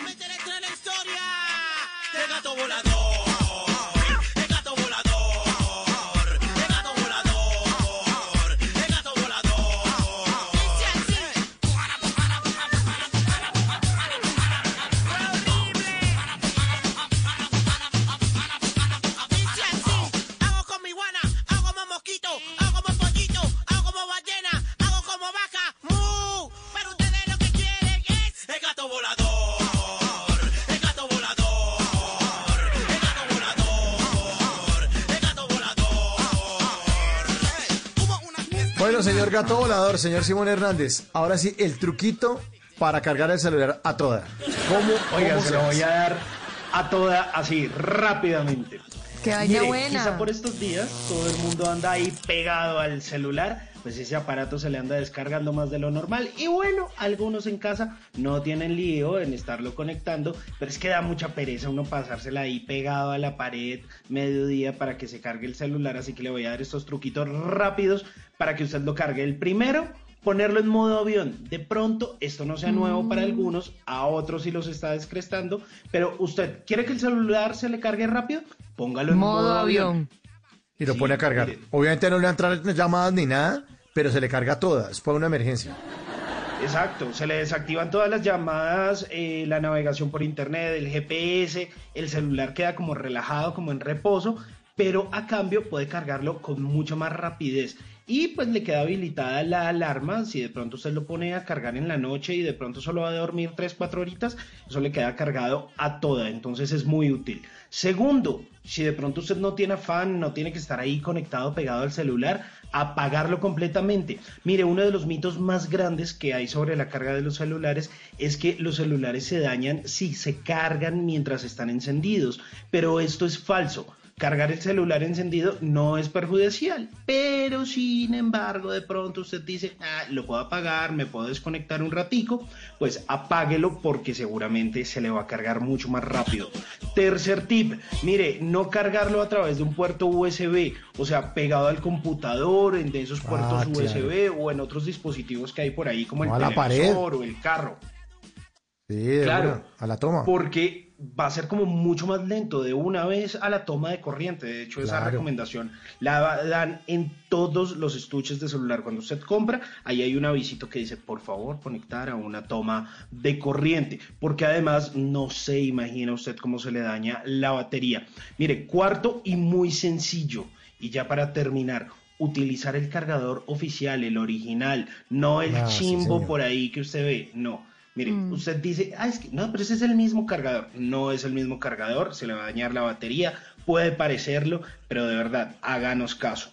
De hecho, utilizar esos cargadores chimbos puede generar o saltos de energía, que se le dañe el celular, que se le explote en las manos, daño completo o daño acelerado de su batería. Entonces hay cuatro recomendaciones chiquiticas, pero muy efectivas y rápidas para esa carga del celular. Buenísimo, Simón, muchas gracias. Yo puedo dar fe, por usar cargador chimbo, se- me tiré un celular.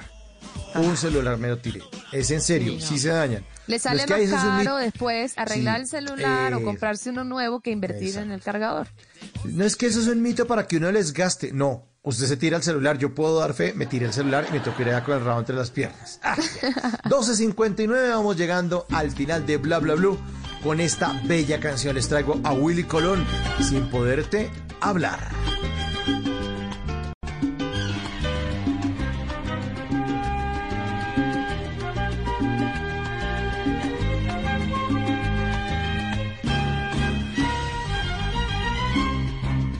Bla bla blue.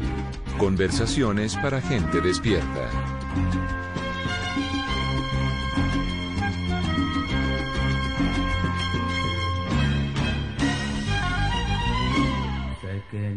Debo decir